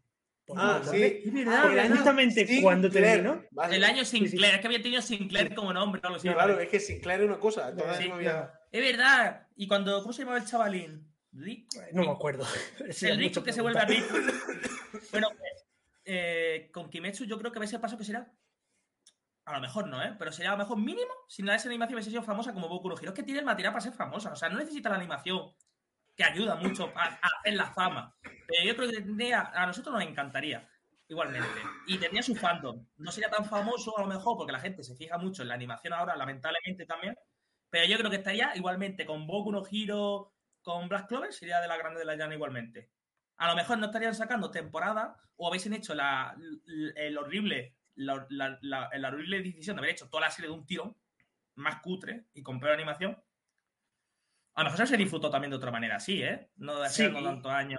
O sea, son ventajas hubiera- pegado, el boom no hubiera sido tan fuerte probablemente.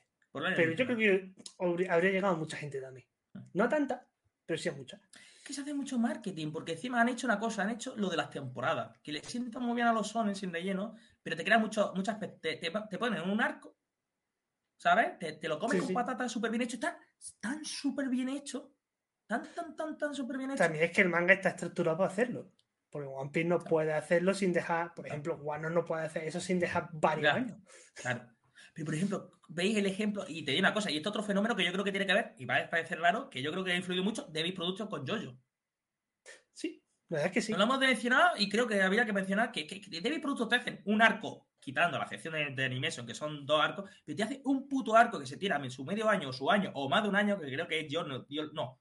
Con Dio creo que dio el poquito más del año, creo, porque son, no me acuerdo si dio, 48 episodios son de Sí. anime.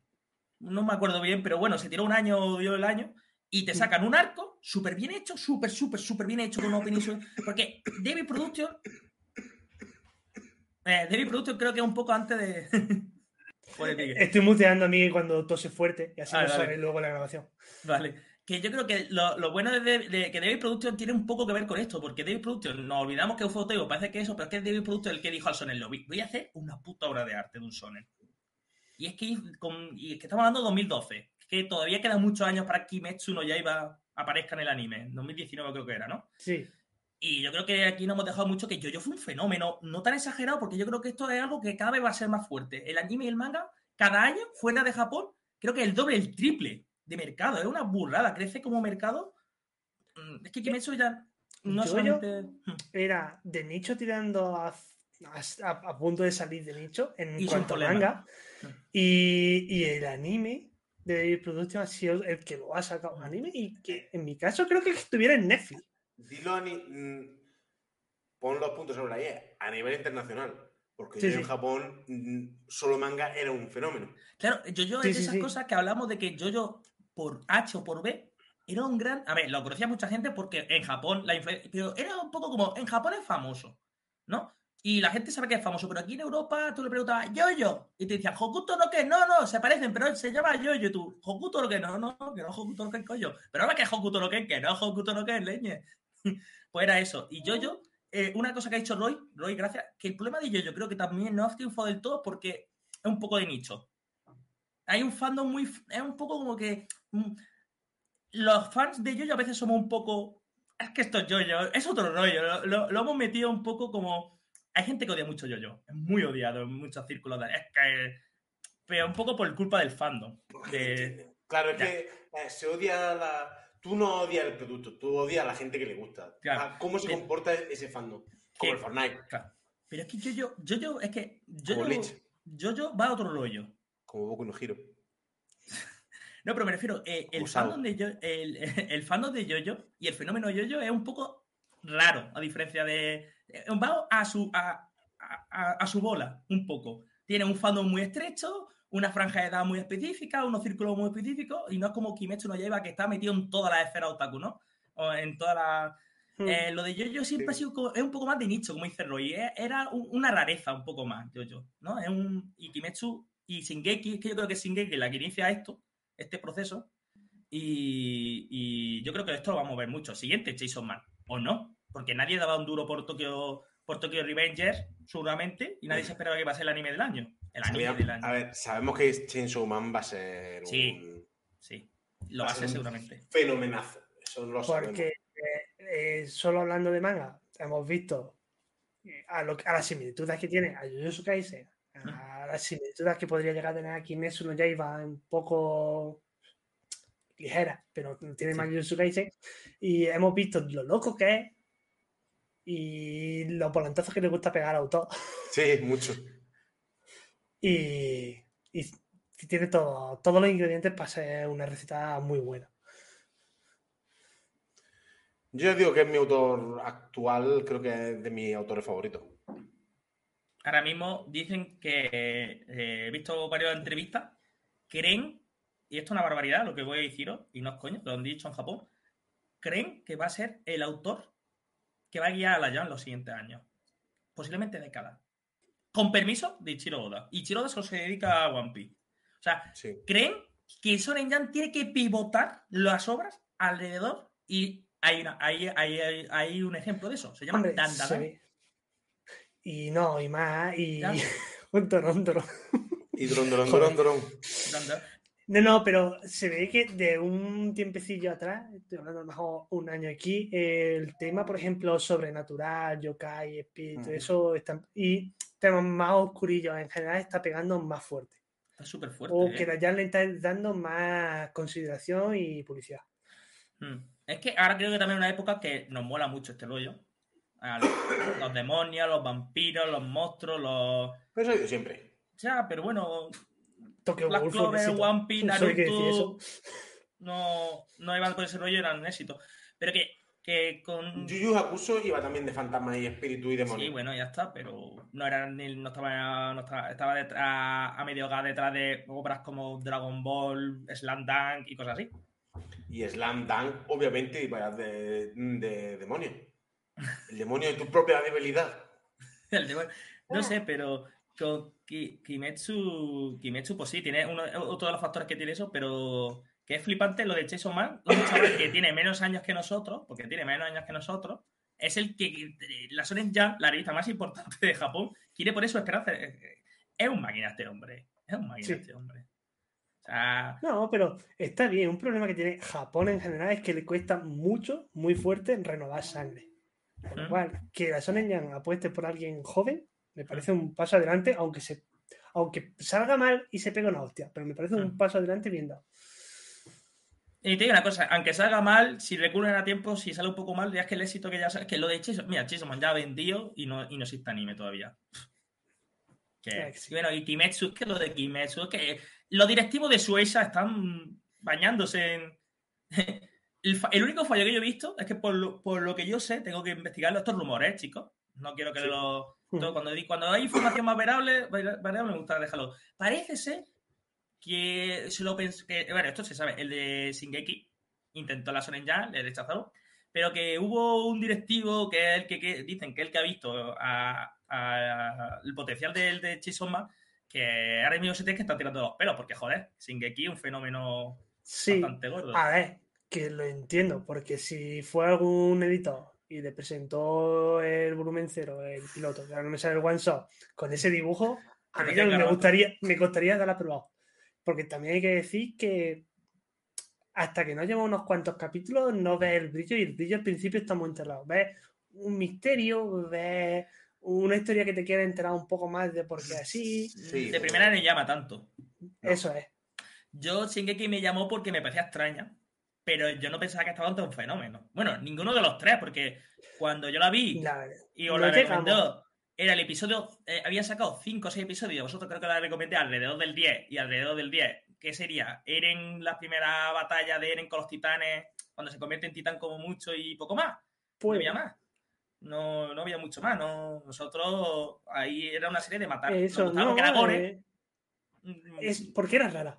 Era rara. Y porque Ah, también porque- estábamos en esa edad del gore, seamos sinceros. A lo mejor si la viésemos ahora, no, no, no hubiésemos apostado ni un duro por ella. Mm, Yo creo que primer. porque una cosa que nos llamó mucho la atención, recuerdo haberlo comentado en su tiempo, Mm. fue lo, que los diseños eran más humanos, menos anime. Ah, sí. No hay facciones de la, las, las fa- Sí. las facciones de la cara, me refiero, ¿sabes?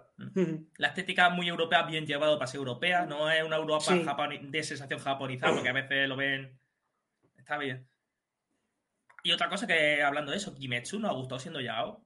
Crecidito, estando crecidito. Eso es un plus, ¿eh? Sí, ¿no? Además de que Kimetsu también es que nos pilló una época un poco fuera del radar del manga, por lo menos en mi caso. Eh, A mí, yo- a mí yo totalmente, ¿eh? Yo estaba en esa época, fueron mi, mi travesía por el desierto, que yo me tiré 3 o 4 años sin ver anime y manga casi. Estábamos Porque- ocupados Nos pilla más jóvenes Kimetsu y probablemente hubiéramos leído el manga antes de ver el anime. Porque creo que, Sí. bueno, tú no te has leído el manga y Miguel y yo, Mm. cuando empezamos a ver anime, dijimos, uy, esto mola mucho, me quiero leer el manga. Sí, así empieza, más o menos. En otra época no lo hubiésemos leído, pero de cabecísima. Nos leíamos Sí, todos los guardesones de la Jam en su momento. Da igual quién fuese. Las grandes sones de la Jam. Mal, porque nos leímos durante muchos años Bleach y perdíamos el tiempo.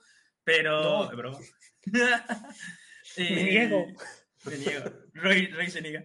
Y eso, pero sí, tienes totalmente. Estoy totalmente seguro que nosotros tres, en otro momento que no fuese esa toquilla, que también que fueron años que estábamos los tres muy ocupados en unas cosas y otras, ¿eh? Y. Yo es que seguía leyendo manga, menos, Mm. porque ahora estoy volviendo a leer un montón de manga más. Como yo. Pero es verdad que no estaba la actualidad, estaba más releyendo mangas, porque creo que un poco antes de esa época me había vuelto a releer Soul Eater, me, he vuelto a releer Full Metal Alchemy, me estaba metiendo un poquillo en el mundo del cómic, con lo cual me había perdido un poco de la actualidad del manga. Quitando, pues, Naruto, no, Naruto ya había acabado, eh, One que sí lo seguía leyendo, y Bleach terminó. Con las cosillas así que llevaba, las pocas que llevaba al día. Mm. Sí. También te digo que es que ahora tenemos Manga Plus. Ayuda Y mucho, ¿eh? Ahora ayuda mucho allá. Ayuda mucho Manga Plus. Ayuda. Me gustaría hacer eso con todas las revistas para poder ver. La verdad es que sí. Sí, Pero bueno. porque como se puede notar en este podcast, mm, no hablamos casi nada de otras revistas y hablamos sobre todo de la Jam, pero es que la Jam no lo pone fácil. Oye, yo he hecho mucha mierda de Fairy Tail, ¿eh? Tú qué decirlo, Fairy Tail no es de Sí, la sí, Jam. no. eh. No, no de la Jam. Mira, de. Era de. ¿Cómo se llama? No me sale el nombre. Es la de Viva de. La del boxeo. La, ¿Es Hajime no Ippo? ahí en el mismo, la misma revista.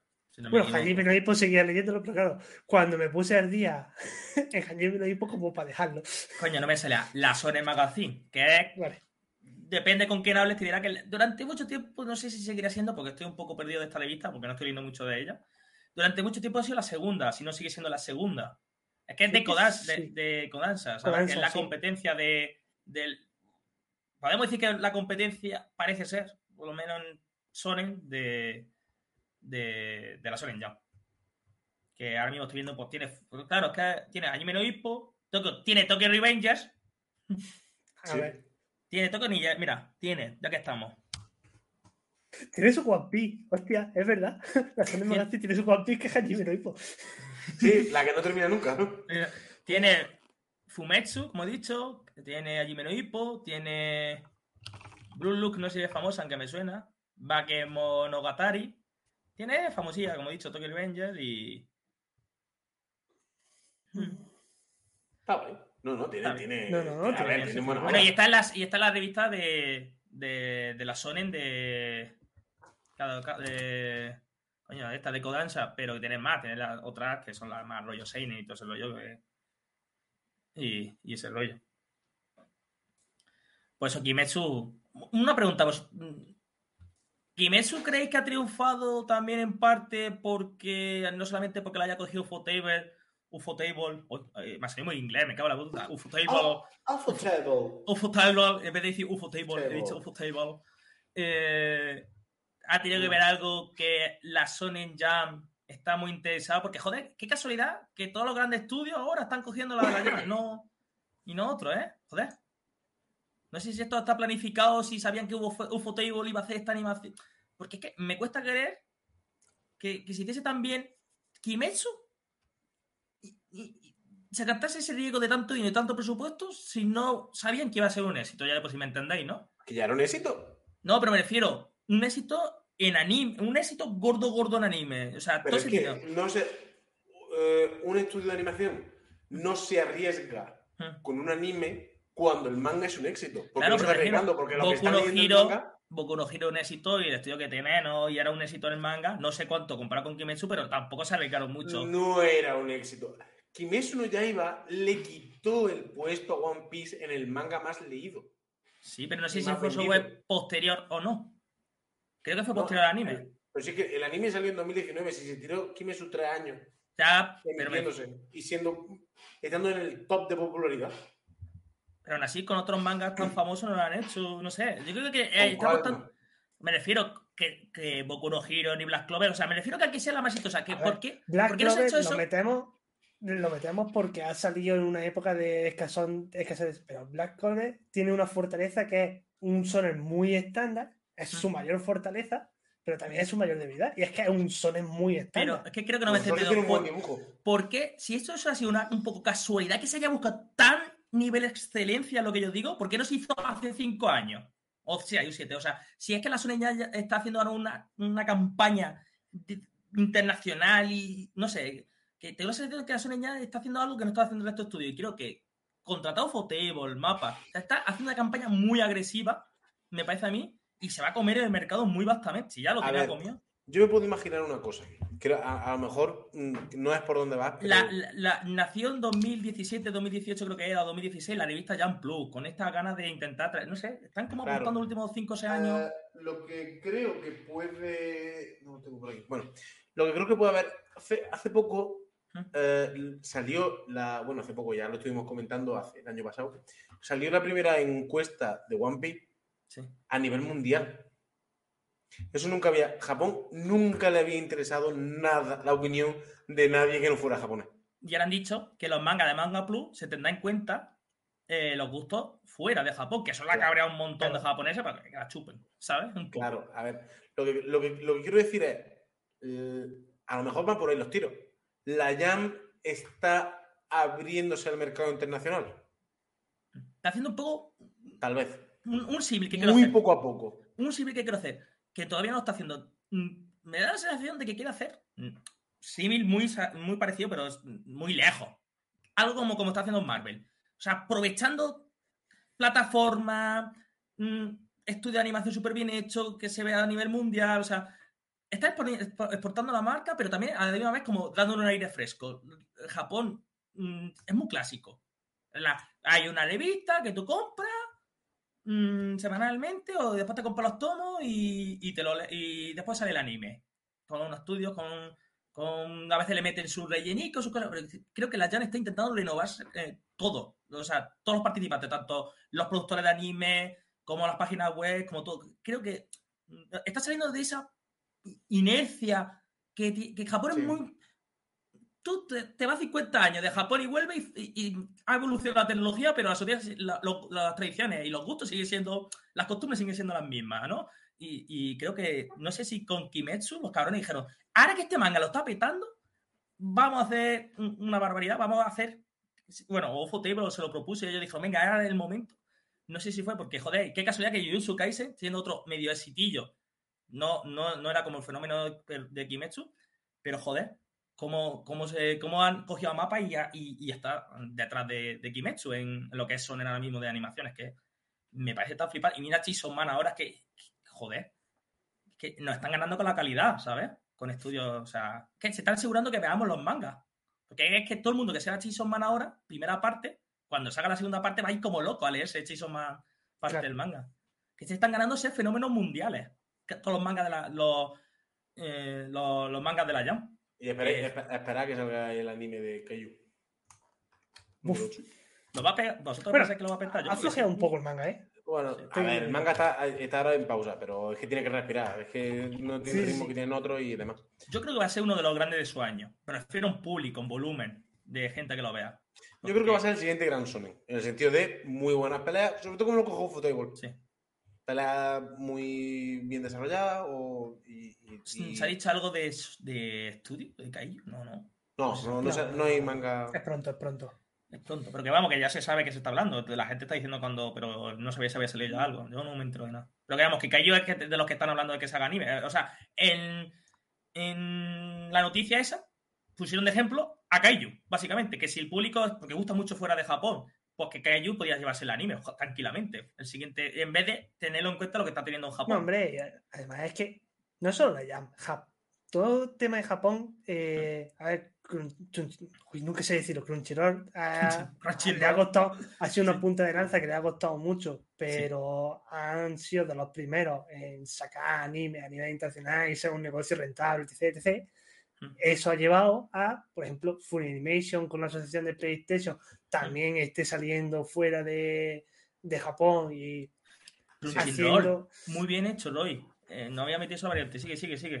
Y Eso, es que ya está bien, ya era hora de que Japón viera que fuera de Japón, ahora es más fácil de sacar sus cosas porque sé que la Jam ha hecho intentos, en, eh, la Jam se podía comprar en Estados Unidos, en inglés. sí, en Alemania, que era la Banzai.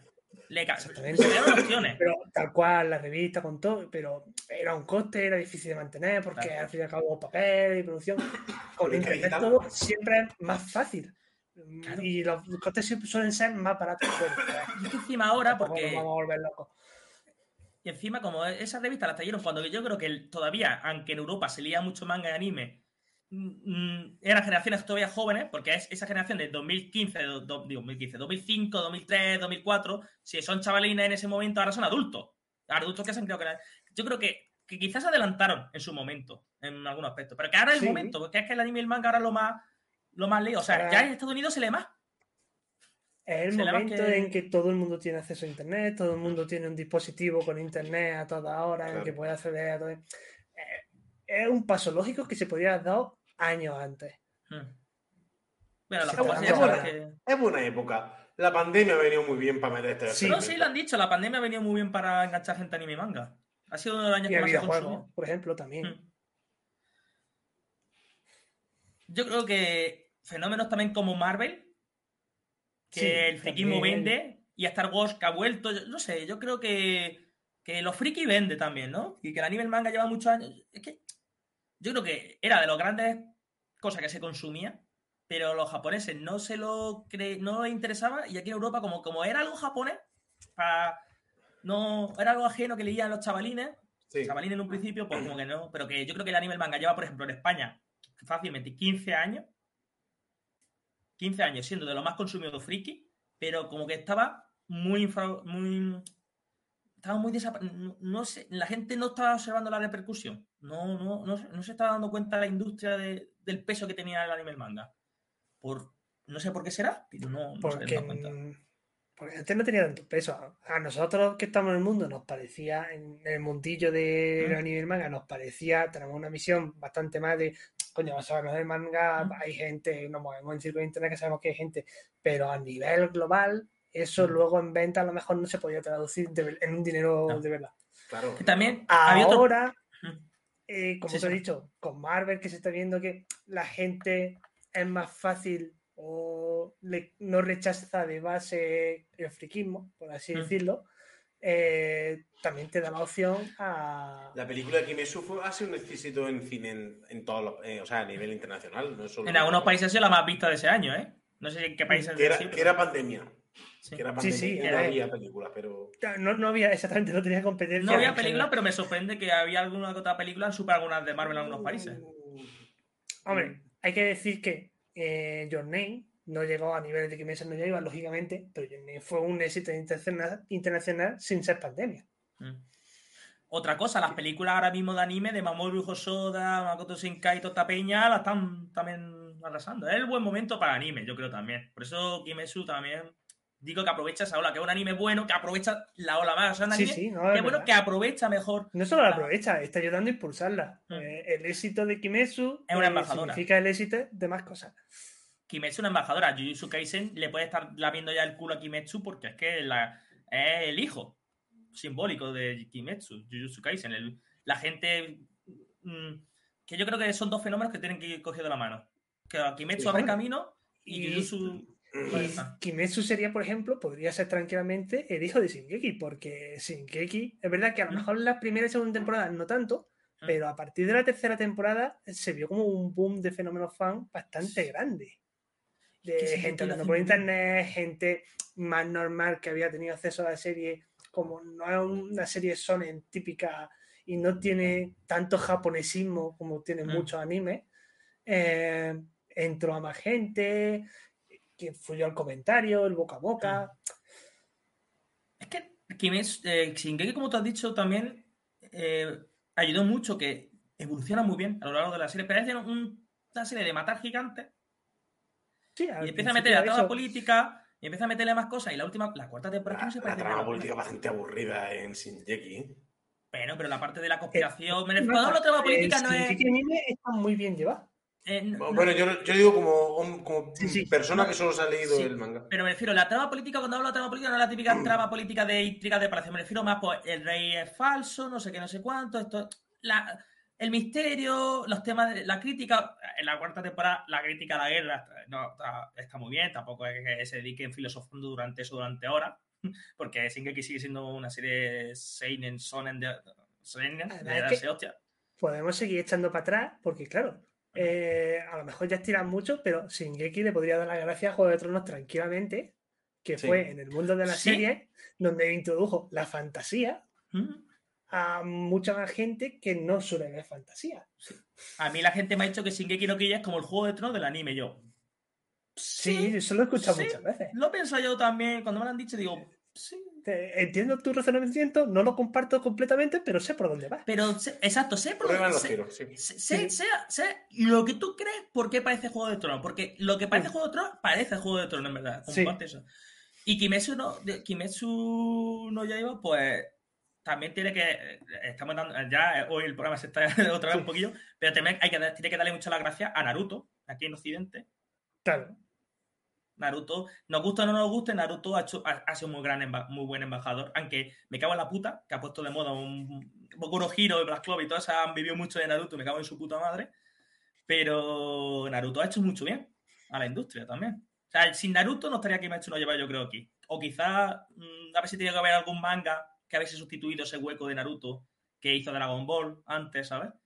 Y que lamentablemente nos hubiese gustado que One Piece aquí en Occidente la vendieron como una serie infantil. Que es, eh, eh, hay que decir que los que se dedicaron a vender Naruto a nivel internacional son unos dioses. Son unos putos dioses porque hicieron unas campañas de marketing muy buenas. En España Sí. hicieron campañas de marketing Sí. muy buenas porque 4 te vendía Naruto, el sucesor de Dragon Ball, Naruto, el mejor fenómeno de Japón. Y estaba One Piece que le mojaba la oreja tranquilamente a Naruto, pero, ah, amigos, Pasa que en la época que llegó One Piece aquí también es que estaba totalmente para niños. Es que está para niños. Es que Estados Unidos le hizo mucho daño, por Evangelio. ejemplo.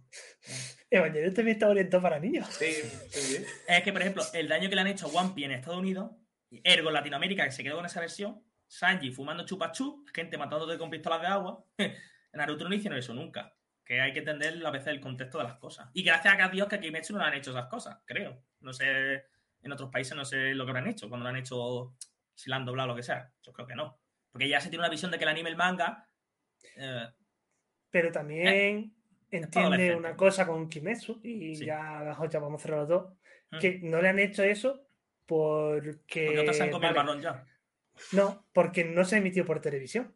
También. Kimetsu no no se... eh, todo el que lo ha visto, o lo ha visto por Crunchyroll, o lo ha visto pirata, o- eh, pero lo ha visto a través de internet, por lo Sí. cual ya no tiene a una cadena de televisión detrás que está valorando Mm. si esto lo va a ver todo el mundo, a qué horario, esto cuánto dinero me va a dar, cuánta publicidad puedo meter por de medio y tal, que lleva decisiones de, bueno, como necesito que lo vean muchos niños y tal, vamos a censurar estas cosas Claro. para meter mucha publicidad también en esta franja horaria para... Y eso que Crunchyroll censuran, que Kimetsu no censuran. Censura cosas basta.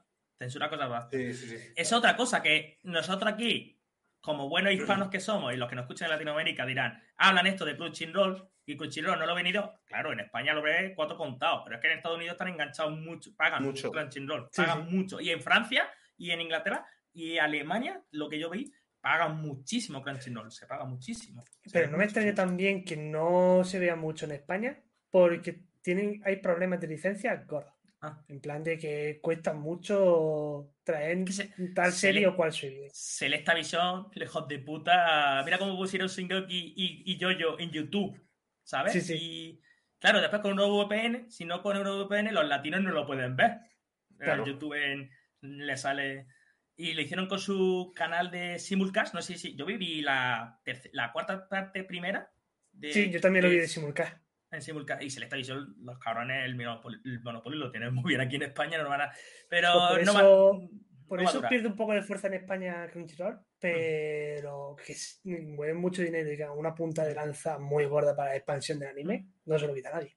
Eh, pues está. Pero ahora cuando ahora con Funimation y Crunchyroll compras por Sony, que la van a fusionar, supongo. Sí, sí, Veremos a ver, ¿eh? ¿Quién, quién se come? va a ser un petarazo bueno. Bastante verdad. En fin. Que creo que Kimetsu, eh, podemos decir, muchas cosas positivas. Aquí no se lleva Sí. casi nada negativo. Como siempre. Eh, muy bueno. A ver, mm, si la gente ve que sea sencilla como algo negativo, pues eso es algo negativo, porque es una obra sencilla. Bueno, hemos hablado de. Es una obra que no te va a volar la cabeza en cuanto a argumento, pero sí en cuanto a animación. Hemos hablado de obras sencillas que son malas y obras sencillas que son buenas. Que Kimetsu, buenas, exactamente. Y, y ya está. Ya hemos hablado todo lo que tenemos que hablar por hoy. Mm. Un sitio bueno. Se, se van a quedar dos horitas de, de vídeo, por lo cual va a ser perfecto. Va a ser finito, finito. La semana que viene volveremos con algo de lo que no hemos hablado, así que tendremos que. De verdad. Tendremos que comentarlo y ya os diremos de qué vamos a hablar la semana Sí. siguiente. Estad atento a las redes sociales, a Twitter y eso. Muchas gracias a todo el chat, muchas gracias a todo el mundo que ha estado, que nos está viendo tanto en diferido como luego en iVoox, YouTube, En Spotify, futuro. en el futuro. Ah. Muchas gracias a todos los que nos dejáis comentarios y demás, porque sí, eso ayuda un montón a, la, a, a- a aprender, que es lo que, que nos gusta a todos. Aprendo, aprendo, aprendo. Y muchísimas gracias a Cristian y a Roy, como siempre, por estar una noche más aquí con nosotros. Y a ti contigo, guapo. Tío, bueno. Nos vemos en la siguiente y si eh, cierro esto con la moraleja de Kimetsu no Yaiba. Y es que respirar mola. Sí, lo dijo yo, yo antes, pero vale. verdad. No mola tanto porque se fueron a los stands. Ya ni lo dijo Kimetsu. Respirar mola. Mola. Bueno.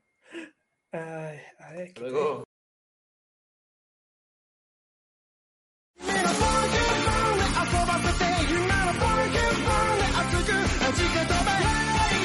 Dame charla que me anime.